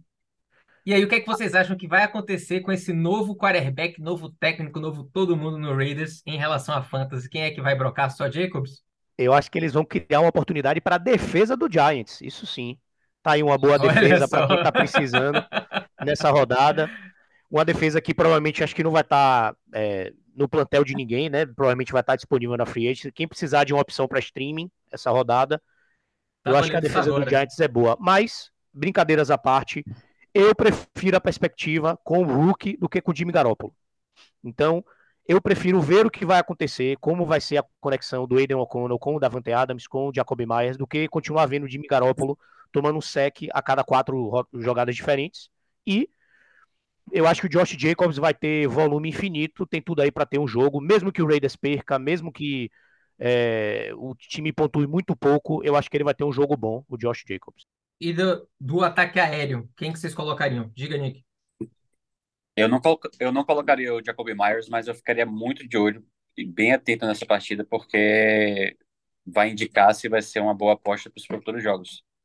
Devante Adams, para mim, é um cara que, independente do jogo, tem que colocar sempre. Então, mas ficaria muito de olho no Jacoby Myers. É, o Davante, o Davante com o Aidan O'Connell. O Aidan O'Connell jogou contra o Chargers, né? Que ele foi mal, ele teve acho que um touchdown corrido, não teve nenhum touchdown aéreo, mas o Davante. Acho que nem, nem teve um corrido. Ele ainda teve um interceptação. Ah, Não, acho que teve um Adams, corrido. perdão. Não, não, o, é, o Aidan O'Connell. O Davante Adams, ele não teve touchdowns nesse jogo, mas ele teve, Uhum. era, se eu não me engano, 70 jardas, algo assim, 7, 8 targets, eh, recepções. Então ele teve volume, né? Se, Uhum. Logicamente, é, foi um jogo só, eh, mas a gente pode de- inferir aí que o Aidan O'Connell tem algum tipo de relação com, com o Davante. E eu acho, sinceramente, que os caras vão simplesmente falar, médio, bola no Davante, vê o que a gente consegue. Eh, É. Ele vai, vai ter muito, muito, muito target ali nesse jogo para exatamente compensar isso. É um- é o único jogador fora de série que eles têm no time. A estratégia do deu chilique, alimente o seu wide receiver depois disso. Tá? Especialidade Tipo, é um- Stephon Diggs, também chamada É, Stephon porra. Diggs. AJ Brown também. Tática esse Stephon ano, mano. Diggs de ser wide receiver na liga, homem chilique. O recorde de AJ Brown, eu amo AJ Brown, vocês sabem, tenho eles em quase todas as ligas que a gente joga junto aqui, veio graças ao chilique, porra. O cara chilicou seis jogos em sequência aí agora, incríveis. Abraço. Keenan Keenan Chilica Allen foi o mesmo. Keenan Allen foi o mesmo. Reclamou na primeira semana, na segunda semana ele fez 80 milhões de pontos. Acho que a Morra St. Brown também, se eu não me engano. Teve alguma coisa assim. É, cara, é, é a tática dos wide receivers, tá ligado? Mas só voltando a- ao ponto da, da defesa, é, Guguinha, eu fui olhar aqui, a defesa do Giants está incríveis 11% das ligas só, então se vocês quiserem tentar isso, se vocês quiserem tentar a sorte e streamar a defesa deles, vai estar em todas as ligas que vocês jogarem provavelmente na Free Agents. Mais alguém, gente? A gente falou das recep- é, dos recebedores de Las Vegas, a gente falou, eu pelo menos não apostaria em ninguém no Giants que não Saquon. Vocês colocariam mais alguém? Tem alguém que tá passando abaixo do radar aí pra gente? Um meia, sei lá? Meia, não é meia, não? É Maia? O Tyrande do, do Raiders? Como que Michael chama? Mayer. Michael Mayer. Michael Mayer? E aí? Eu acho não que o Michael Mayer, ele tem talento, tá? Mas ele é um cara pra deixar no teste ali em uma Liga Dynasty. Se a, Deixar se a situação. Exatamente. Se a situação do Las Vegas se estabilizar, e ele tiver uma oportunidade num ataque legal, eu acho que ele pode produzir, principalmente considerando que, em geral, né, os tight são muito, muito ruins, é a palavra errada, eles produzem muito pouco para a fantasy na liga. Então é um cara que eu deixaria no teste, mas não imediatamente, não para agora. Mas, obviamente, só de eu estar falando isso aqui, tem uma chance muito grande dele ter um jogo de 130 jardas e duas touchdowns. Mas excelente jogador para você ter um buy low agora para Dynasty. Ele é um baita jogador, ele tem um prognóstico é. muito, muito bom. Inclusive, ele acho que era Tyrande 1, Tyrande 2 brigando ali com o, com o Kincaid, né? Para ver Sim. quem era uhum. o melhor Tyrande dessa classe. É, ele tem um, um, uma carreira aí que parece que vai ser muito boa. Então, para esse ano pode ser ruim, mas para Dynasty é um buy low excelente. Exatamente, concordo 100%. Outra oportunidade que eu tenho, e, porra, falei pra caralho já aqui, tô passando um calor absurdo. Vou pegar uma cerveja porque chegou a hora de. Cadê Angelo Augusto? Meu Deus, Angelo Augusto saiu bem agora para falar da porra do time dele. Philadelphia Eagles contra Dallas Cowboys. Eu tô aqui, irmão. Aê, eu tô porra. aqui, irmão. Tô comendo, mas tô aqui, cara. Confronto divisional. Toca aí, Belino. Quem é que você escalaria do seu time? Quem é que você escalaria do seu rival amado aí? Quero saber depois quem é que você vai colocar do Dallas, porque você, assim como eu, se eu jogasse cartola, que eu não jogo, nem fudendo eu colocaria alguém do Flamengo. Ah, mas vai pegar o último colocado, vai dar 5 a 0 não coloco. Quero saber depois quem é que você vai colocar do Dallas nesse jogo. Rapaz, eu vou mais na linha de decão, eu sou meio assim, amigos, amigos, negócios à parte, então assim, eu não tenho nenhum constrangimento, eu não drafto os caras, mas se eu tivesse no time, então eu já vou na raiz o problema, mas se eu tivesse, eu, eu escalaria sem problema nenhum, sem vergonha, sem medo de ser feliz. Então, assim, acho que é ótimo que assim, os caras fazem a porra da pauta, né? Aí quando pegam a pauta, os caras só botam a pauta com o nome do com os nomes do, do Dallas e eu que me for aqui para falar de cabeça as coisas do Eagle, né? Beleza, bacana demais. Vamos nessa. O que eu ia falar do, do Eagles nesse sentido, acho que assim, o básico, né, que a gente tem que ter, acho que DeAndre Swift tem, tem, que, tem que entrar, AJ Brown tem que entrar, você tem é, Dallas Goddard também tem que entrar. Julio Jones, a gente ficou sacaneando, brincando, mas falando sério, não acho que, tipo, ser, sirva para grandes coisas, né? Ainda mais pensando em ligas Dynasty, mas pode ser alguma coisa interessante se você quer dar uma mexida na sua liga para fazer um cara de 7, 8 pontos. É possível, não sei quem é que você tem no, no seu plantel. E assim, do lado de Dallas, acho que assim, o óbvio, né? Acho que Dak Prescott tem soltado mais a bola à distância, então é de fato um perigo a, a ser colocado. Sid Lamb tem que ser colocado. Os outros nomes de wide receivers do, do Dallas, eu particularmente nunca gostei de ninguém. Tipo, Sid Lamb, eu acho que é um nome que, ao meu ver, é mais inquestionável, mas Brandon Cooks, Gallup, eu não, não são nomes que me agradam particularmente. E em relação a Pollard, eu acho que é a grande questão do jogo, né? Porque assim, é, vai ser o primeiro jogo que ele vai estar sozinho, né? Tipo, eu tenho uma memória mais recente de Zeke. Zeke sempre destruía os jogos contra o Philadelphia, independente do ano independente da, do front de Filadélfia, ele sempre jogava bem contra o Eagles. E eu não sei como é que vai assumir essa responsabilidade, né? Tipo assim, Pollard, a gente já teve um pouco de discussão ao longo da temporada, citando se ele realmente ia, ele estava sendo colocado por muitos como running back 2, running back 3 de, de muitas ligas, e na minha humilde opinião, ele não tem entregue nesse patamar. Tem feito bons jogos, mas eu acho que eu ficaria, gostaria de discutir, lançar essa questão para vocês em relação a Pollard, se realmente é uma, uma escalação incontestável ou, ou não necessariamente ele vai entregar o que é, produ a, o, que é o projetado dele tá, tá registrado no Sleeper. E aí, abria. As duas são verdadeiras, Belão. Ele é uma escalação obrigatória e ele não vai entregar o que está previsto no Sleeper. Porque Tony Pollard provavelmente foi escolhido, é, ele provavelmente foi escolhido para ser um running back 1, para ser um running back 2. Vai ser muito difícil que você tenha alguém melhor para colocar no lugar. Então você vai tentar. Vai que sobra um, um snap ali na, na red zone, ele consegue fazer um touchdown, consegue fazer 14 pontos. Mas a gente tinha comentado mais cedo sobre um jogo de contrastes, né, que era Houston e Tampa Bay, como a defesa de Tampa Bay, ela é muito boa em uma coisa e muito ruim na outra, a do Eagles, e também trazendo outro aspecto daquele jogo, né, existe a mística da defesa do Philadelphia Eagles, mas do ponto de vista de fantasy, a defesa do Eagles é a melhor contra o jogo corrido, a que menos cede pontos para running backs e a que mais cede pontos para wide receivers. Então, é algo extremamente que parece esquisito, Mas eu, particularmente, acho uma boa apostar nos recebedores de Dallas, além do Sid Lamb. Vai lá, Nick. Eu não vejo o Sid Lamb tendo uma partida que nem ele teve na, na semana passada, mas por outro lado, eu, eu vejo que o Tyrande ou o Ferguson pode ter uma excelente partida. Eu vou apostar no Ferguson também. Tava na Free Agency, consegui pegar no waivers essa, essa semana. Tô com mal de Tyrande em uma liga. Eu apostaria no Ferguson também. Não é um Tyrande ah, classudo, né? Digamos assim, mas acho que para passes ali mais curtos é clássico. Também clássico é clássico, é mais do que só um jogo. Então acho que talvez ele passe mais curto do deck. Veio de um jogo muito bem o deck agora, né, em outro clássico que ele teve. Estou sentindo mais confiante também. Então eu também apostaria no, no Ferguson. Aí para Tyrande. E falando do Pollard, eu prefiro escalar Zach Moss e Gus Edwards e deixar Pollard no banco do que escalar o Pollard. Eu não gosto muito do Pollard. Acho ele, acho ele Concordo 100%, concordo 100%. Porra, polêmico. O mesmo também. Achei Eu também achei, Achei polêmico. polêmico. Gustavo É, eu Ivo, achei polêmico, por Gustavo isso que eu falei.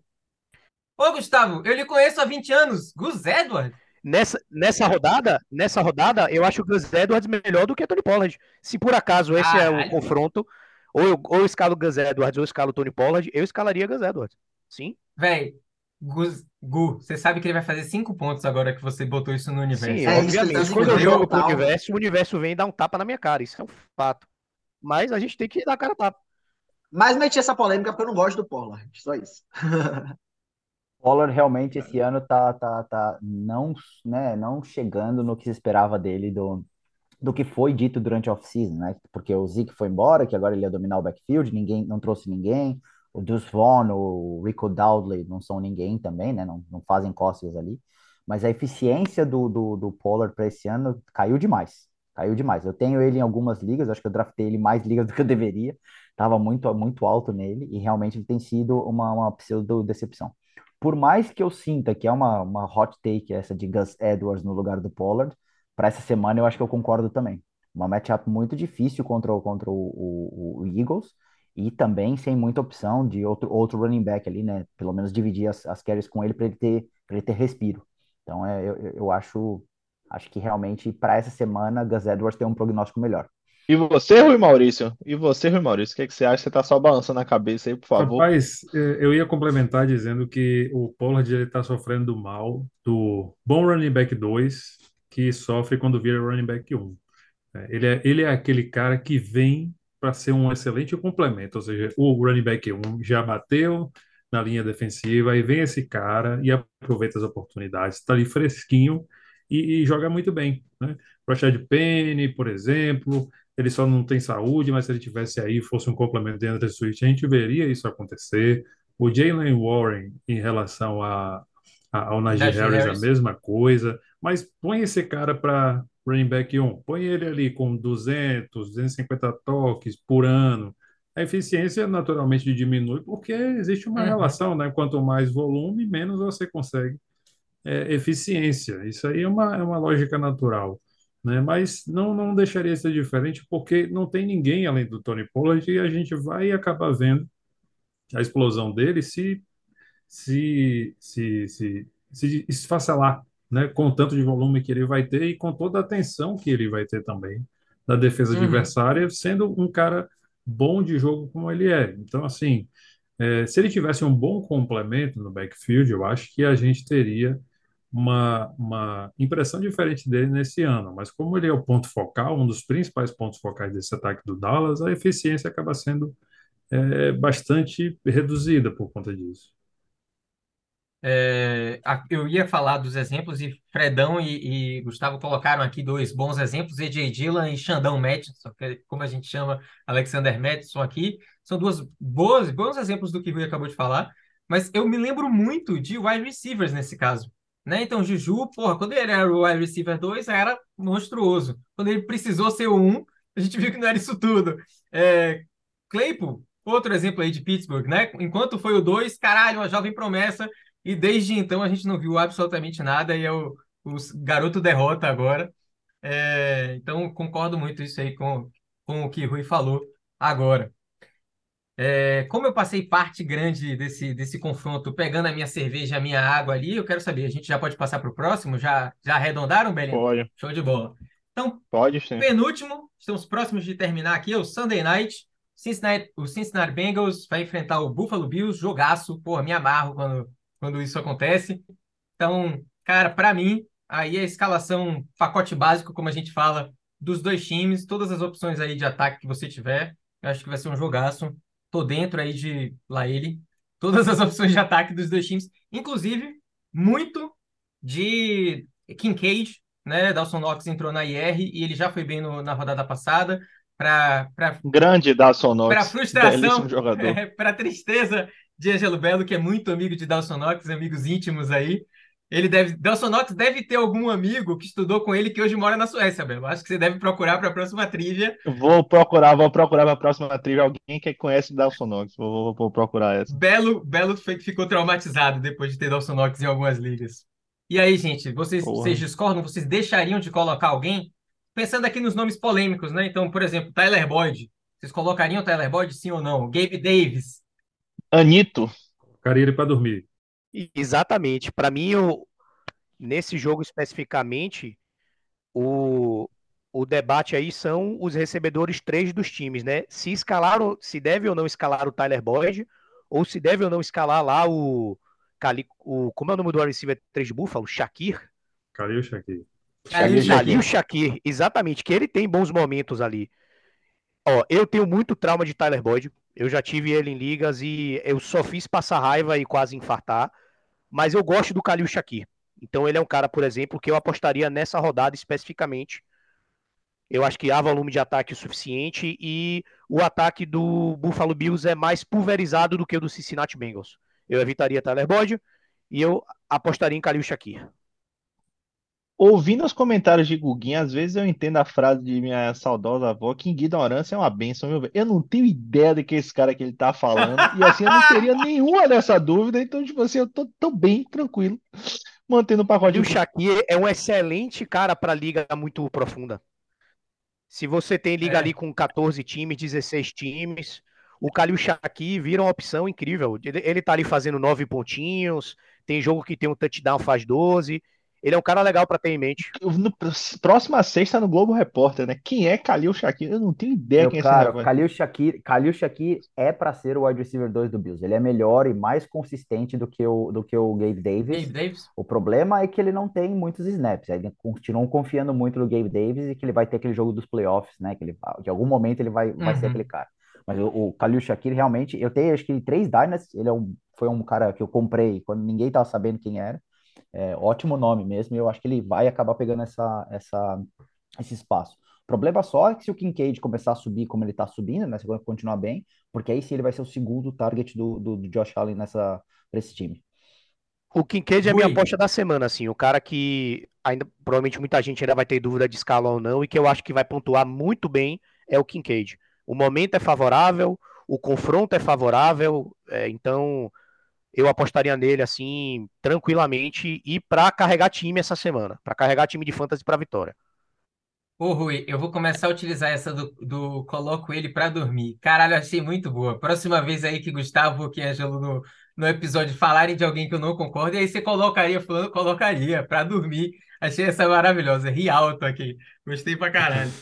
Mas beleza. Alguém tem mais alguma coisa a acrescentar desse, Mafra desse tem? Mafra tem, Mafra tem. Eu tenho, eu tenho meu, eh, eu tenho meu grande sleeper, o nosso, nosso greguinho, que é o Andrei Yoshivas. É, ele já tem dois touchdowns nessa temporada, ele não tem muitos snaps. Ah, eu falei, a gente teve a, a nossa live do BR Fantasy Football e eu falava que ele para mim era um deep sleeper. Ele vai tomar essa posição do Boyd. é, muito possivelmente o Boyd não continua no ano que vem. E há um caminho aberto para que ele possa também se tornar o wide receiver 2 desse time, considerando que o, o Higgins não deve continuar também o ano que vem.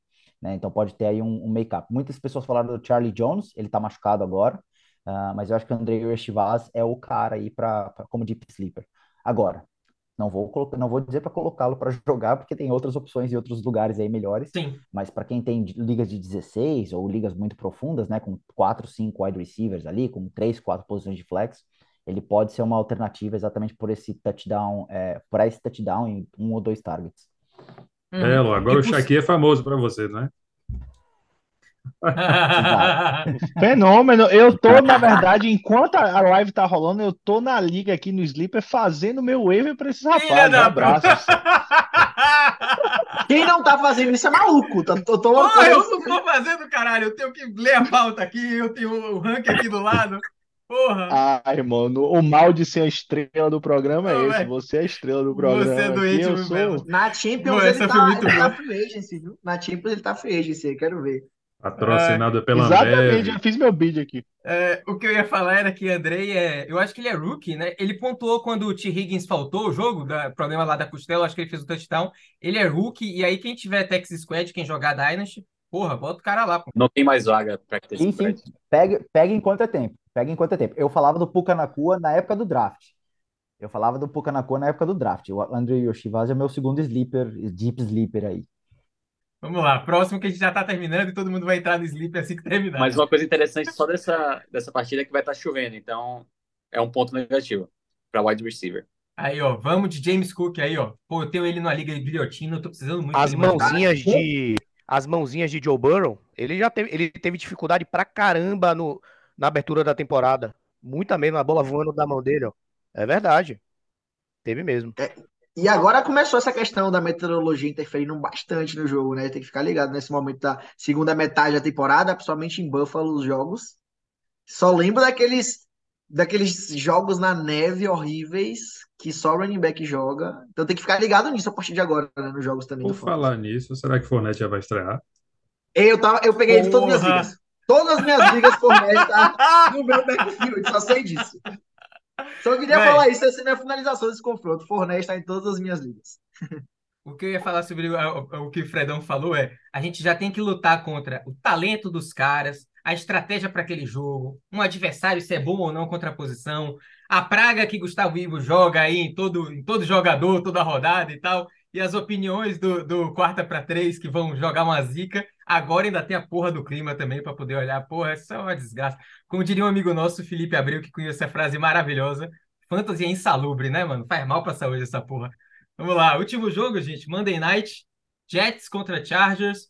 Pô, bom jogo aí. Eu tô esperando uma coisa boa do meu, do meu menino, Austin Eckler. Depois que ele voltou de lesão, tá, foi meio, meio meia boca no primeiro jogo. No segundo já voltou a ser Austin Eckler que a gente conhece.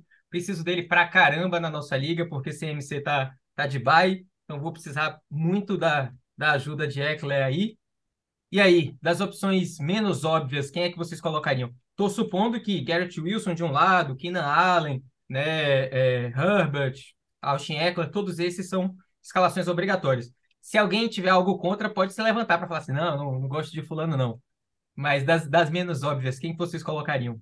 Eu não gosto de Gerald Everett, mas eu pretendo escalar ele essa semana. Eu falei isso mais cedo em um dos nossos grupos aí. Nunca fui fã de Gerald Everett, mas confronto para mim é bom contra uma defesa boa, que é do Jets. Então, jogo difícil, eu tendo a escalar até ele. É, só um parêntese, ele, eu achei que ele tinha entrado na IR, Rui. Não entrou, não? Eu achei que ele Ixi. estava lesionado, vou dar uma olhada. Se, se entrou, Porque- é Dono Parra, então.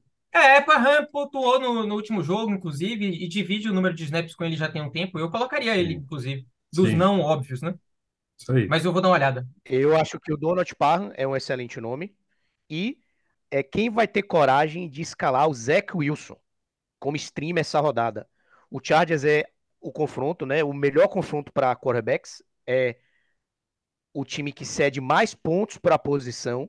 O Zach Wilson tá aí fazendo um jogo feijão com arroz. Alguém teria coragem de escalar ele numa liga muito profunda como streamer?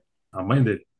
Numa semana em que vai ter muitos rookies começando, vai ter muitos backups começando. Por incrível que pareça, eu acho que o Zach Wilson pode ser uma opção de streamer. Para Superflex, eu até considero. né? É, sei lá, minha coragem eu não tenho tanto culhão assim, não, bicho. Bota fé? Eu não... Eu tenho ele em uma das ligas, eu vou botar em campo. Eu boto fé. Vocês são, vocês são mais corajosos do que eu. E ele não tá na IR, não, tá, Rui? Eu olhei aqui, ele só foi inativo na rodada passada mesmo, então pode ser uma boa opção. Só ficar atento para ver se ele não vai ser. É Sunday Night, né? Então é aquele tipo de, de jogo que é uma merda você ter um jogador questionável, porque talvez você não tenha tantas opções assim para colocar caso ele não jogue. Então só ficar ligado nisso, mas é uma boa opção. E E com aí, sobre Zach chuva Wilson? também, viu? Oi? E com chance de chuva também. Então pode rolar um Joshua Kelly, os Pô, back aí. Wilson, chuva, jogaço. É. Zac Wilson com chuva, realmente aí. Fantasmas E Joshua. Kelly, eu, eu não tenho. Eu, aí eu não tenho culhão para escalar Joshua Kelly. Eu escalaria Zach Wilson nesse confronto, mas Joshua Kelly eu ia ficar nervoso. Eu não consigo. É que o Wilson é o Ayrton Senna do NFL. O cara vai entrar em modo Saiyajin agora. Rapaz, que sacrilégio, que sacrilégio você cometeu aqui, viu, jovem? Ah, e se tem alguém, Tinha o Andrezão. se tem alguém que gosta de Fórmula 1 que tá ouvindo o nosso episódio, acabou de, de- de fechar. Não, o Andrezão tinha, uma, Andrezão, tinha, uma- Andrezão tinha uma foto de Ayrton Senna no quarto, não sei se vocês repararam. Tipo assim, um cara. Aí, Mafra me larga uma dessa. escondeu a peraí, foto. Ele escondeu, ele escondeu. Ele escondeu. É isso, vamos nessa. Mas, mas falando disso, o Bruce Hall tá muito bem nas últimas rodadas. Né? Acho que é, é meio óbvio, mas assim, é um cara que tá jogando bem e pontuando bonito uns touchdowns, uns touchdowns assim, bonitos nas, no, no jogo da- do ao vivo, né? Da vida real, como o Bigo diz. Mas é um, um segundo anista que tá produzindo bem legal. Acho que Bruce Amigo de Hall- Belo. Eu troquei. Amigo de Belo. Aí, ó. Belo gosta. Eu troquei, eu troquei, por, eu troquei ele por Miles, é, por Miles Sanders, mas mais um pacote de, de troca de, de, de, como é o nome? de Pix. De Pix e não, me arrependo até Não, então. beleza, mas assim, ele tá pontuando assim mais de 20 pontos e Sim, tem sido sim. a melhor opção de ataque do, do Jets. E a outra coisa que eu tô torcendo é o Rodgers lançando as bolas aí antes do jogo também. Porque ele lançou no último jogo. Disse o técnico que tem expectativa dele voltar até o final da temporada, mas não pra jogar necessariamente aí. Mas só É. trazendo essa. essa... Bom reforço pro Jeopardy. É bom reforço. Bom reforço pra televisão.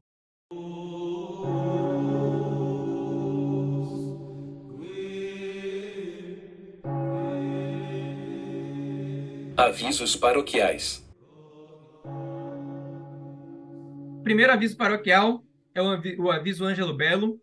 É, Thursday Night Football, Pittsburgh Steelers e Tennessee Titans. Tirem seus jogadores das posições de flex, coloquem eles em posição. Não deixe Belo feliz. Não mosque aí com o jogador que vai jogar quinta-feira na sua posição de flex. Os times de bye dessa semana: Denver, Detroit, Jacksonville e São Francisco 49ers. Então coloque esses jogadores no seu banco. Não, também estou igual a você, não estou entendendo nada o porquê que na semana passada a gente não teve nenhum time, agora tem quatro, na semana que vem tem seis, na outra também, eu não entendi muito bem qual era a ideia disso. Era prejudicar quem joga fantasy, provavelmente. Então, então vamos nessa. Gente, para encerrar, cara, isso aqui foi muito melhor do que eu imaginava. Antes da gente começar, eu tava no barril aqui, agora é só cá entre nós, no trabalho.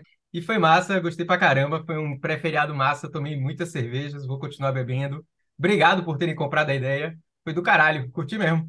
Caras, muito obrigado por terem comparecido aqui e ficado com a gente até o final. Um abraço de verdade. Véi, foi. Pô, é exatamente. Eu não sabia o que esperar também, assim como o Bigão. Pô, fiquei feliz que todo mundo veio aqui, ficou, participou. Foi, pô, foi muito, muito massa. Obrigado mesmo, de coração, de coração. Deixa os caras fazer o merchan, pô. Os caras aqui, a gente convidou as estrelas, os caras que aparecem, os caras têm que fazer o merchan aqui, né? Estão aqui, que ficaram, deixa eles trabalharem aí Porra, também. a gente que tinha que ter participado lá, né, mano? Porque os caras são muito maiores. Era a gente que precisava de uma pontinha lá, né, porra? Eu sei, irmão, mas a gente, a gente faz o que pode aqui.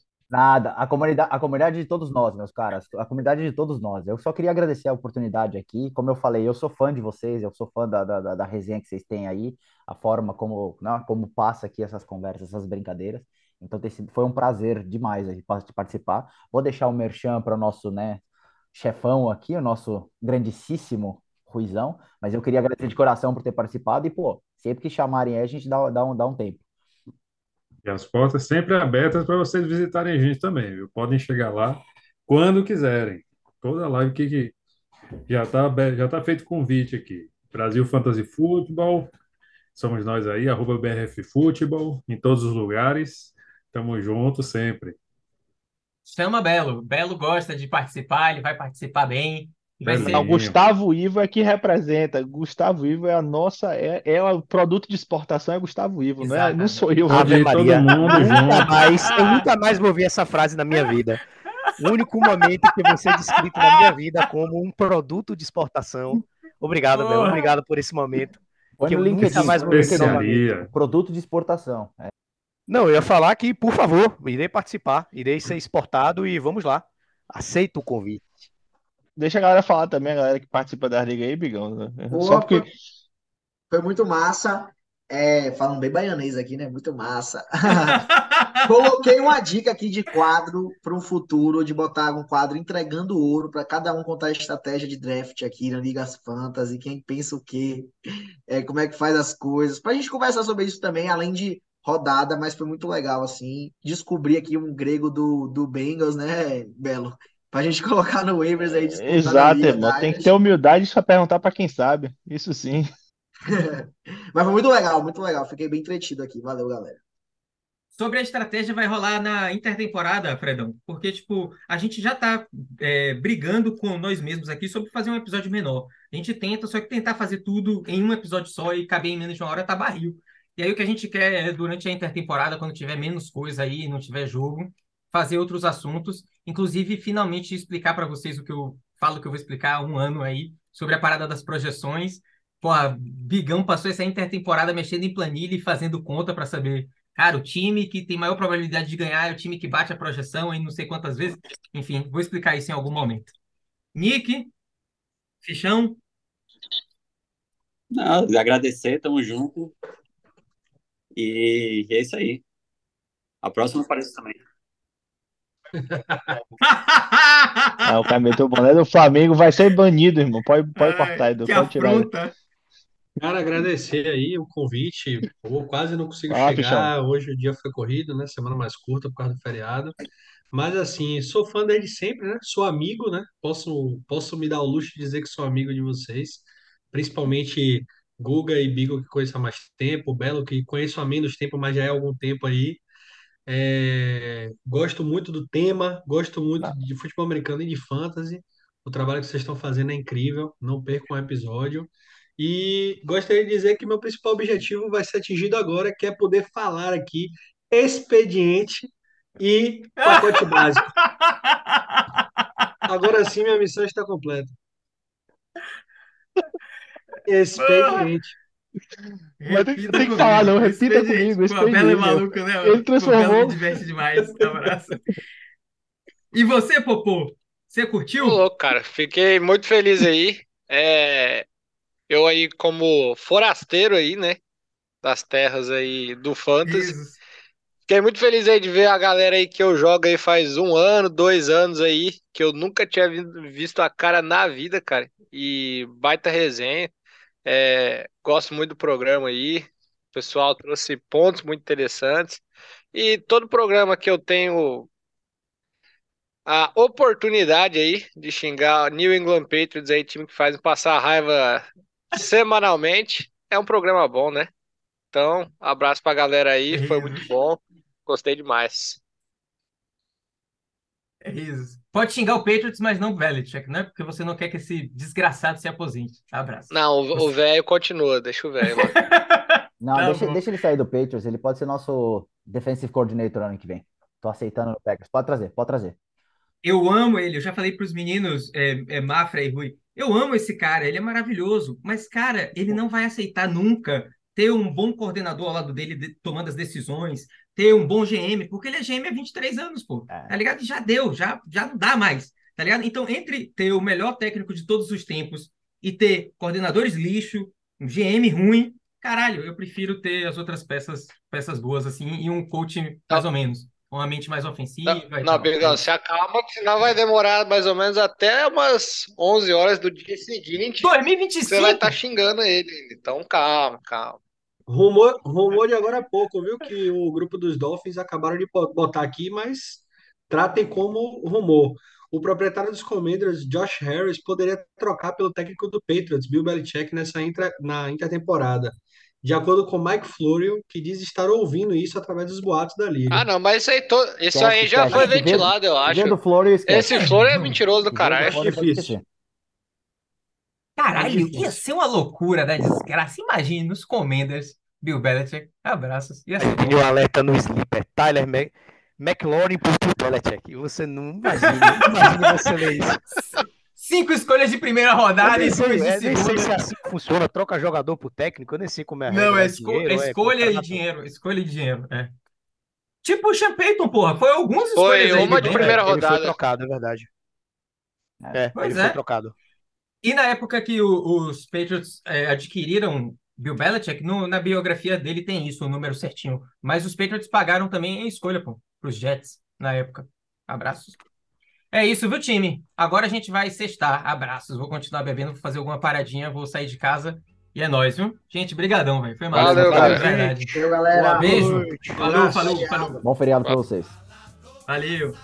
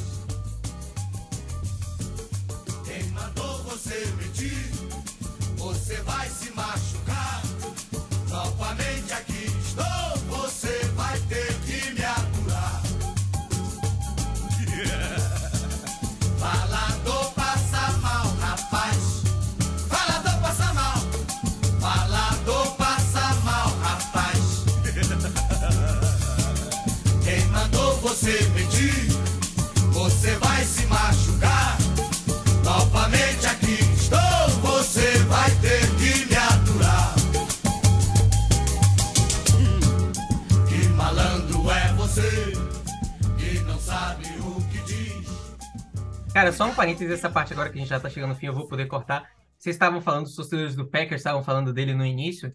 Cara, eu não gosto dele como pessoa. E aí, tipo assim, eu nunca vou torcer para que ele se lesione, nem nada nesse sentido. Mas o cara conseguir voltar num tempo recorde, vão ex- exaltar o cara que é um cara chato pra caralho, um cara pela saco antiético. Porra, não, mano. Você é uma pessoa muito boa, amigo. Um monte de jogador que eu não gosto, eu torço pra se lesionar o tempo inteiro. Um monte. Ave Maria. Não assim, não a Lesão lesão é- pra lesão acabar com a vida do cara. Não, não. pra acabar com a vida do cara, pra ter problema o resto da, Da da vida, mas assim, o cara acordar sem um pé, eu ia achar massa. Não, eu, Eu eu- acordei eu- sem pé, vou ter que me aposentar. Tem vários que eu queria. acordar sem um pé eu acho um pouco extremo, mas eu, eu, eu digo que quando eu tenho meus jogos do, da- do, do Fantasy assim, eu torço para os jogadores do, do outro time, se não forem do Packers, né, para que eles tenham uma diarreia, uma indisposição, uma preguiça, enfim, essas Uma coisas. eu- gripe, tipo uma coisas eu torço, essas coisas eu torço. Ele vai e A volta. diarreia do, do Lamar Jackson não, não funciona, não.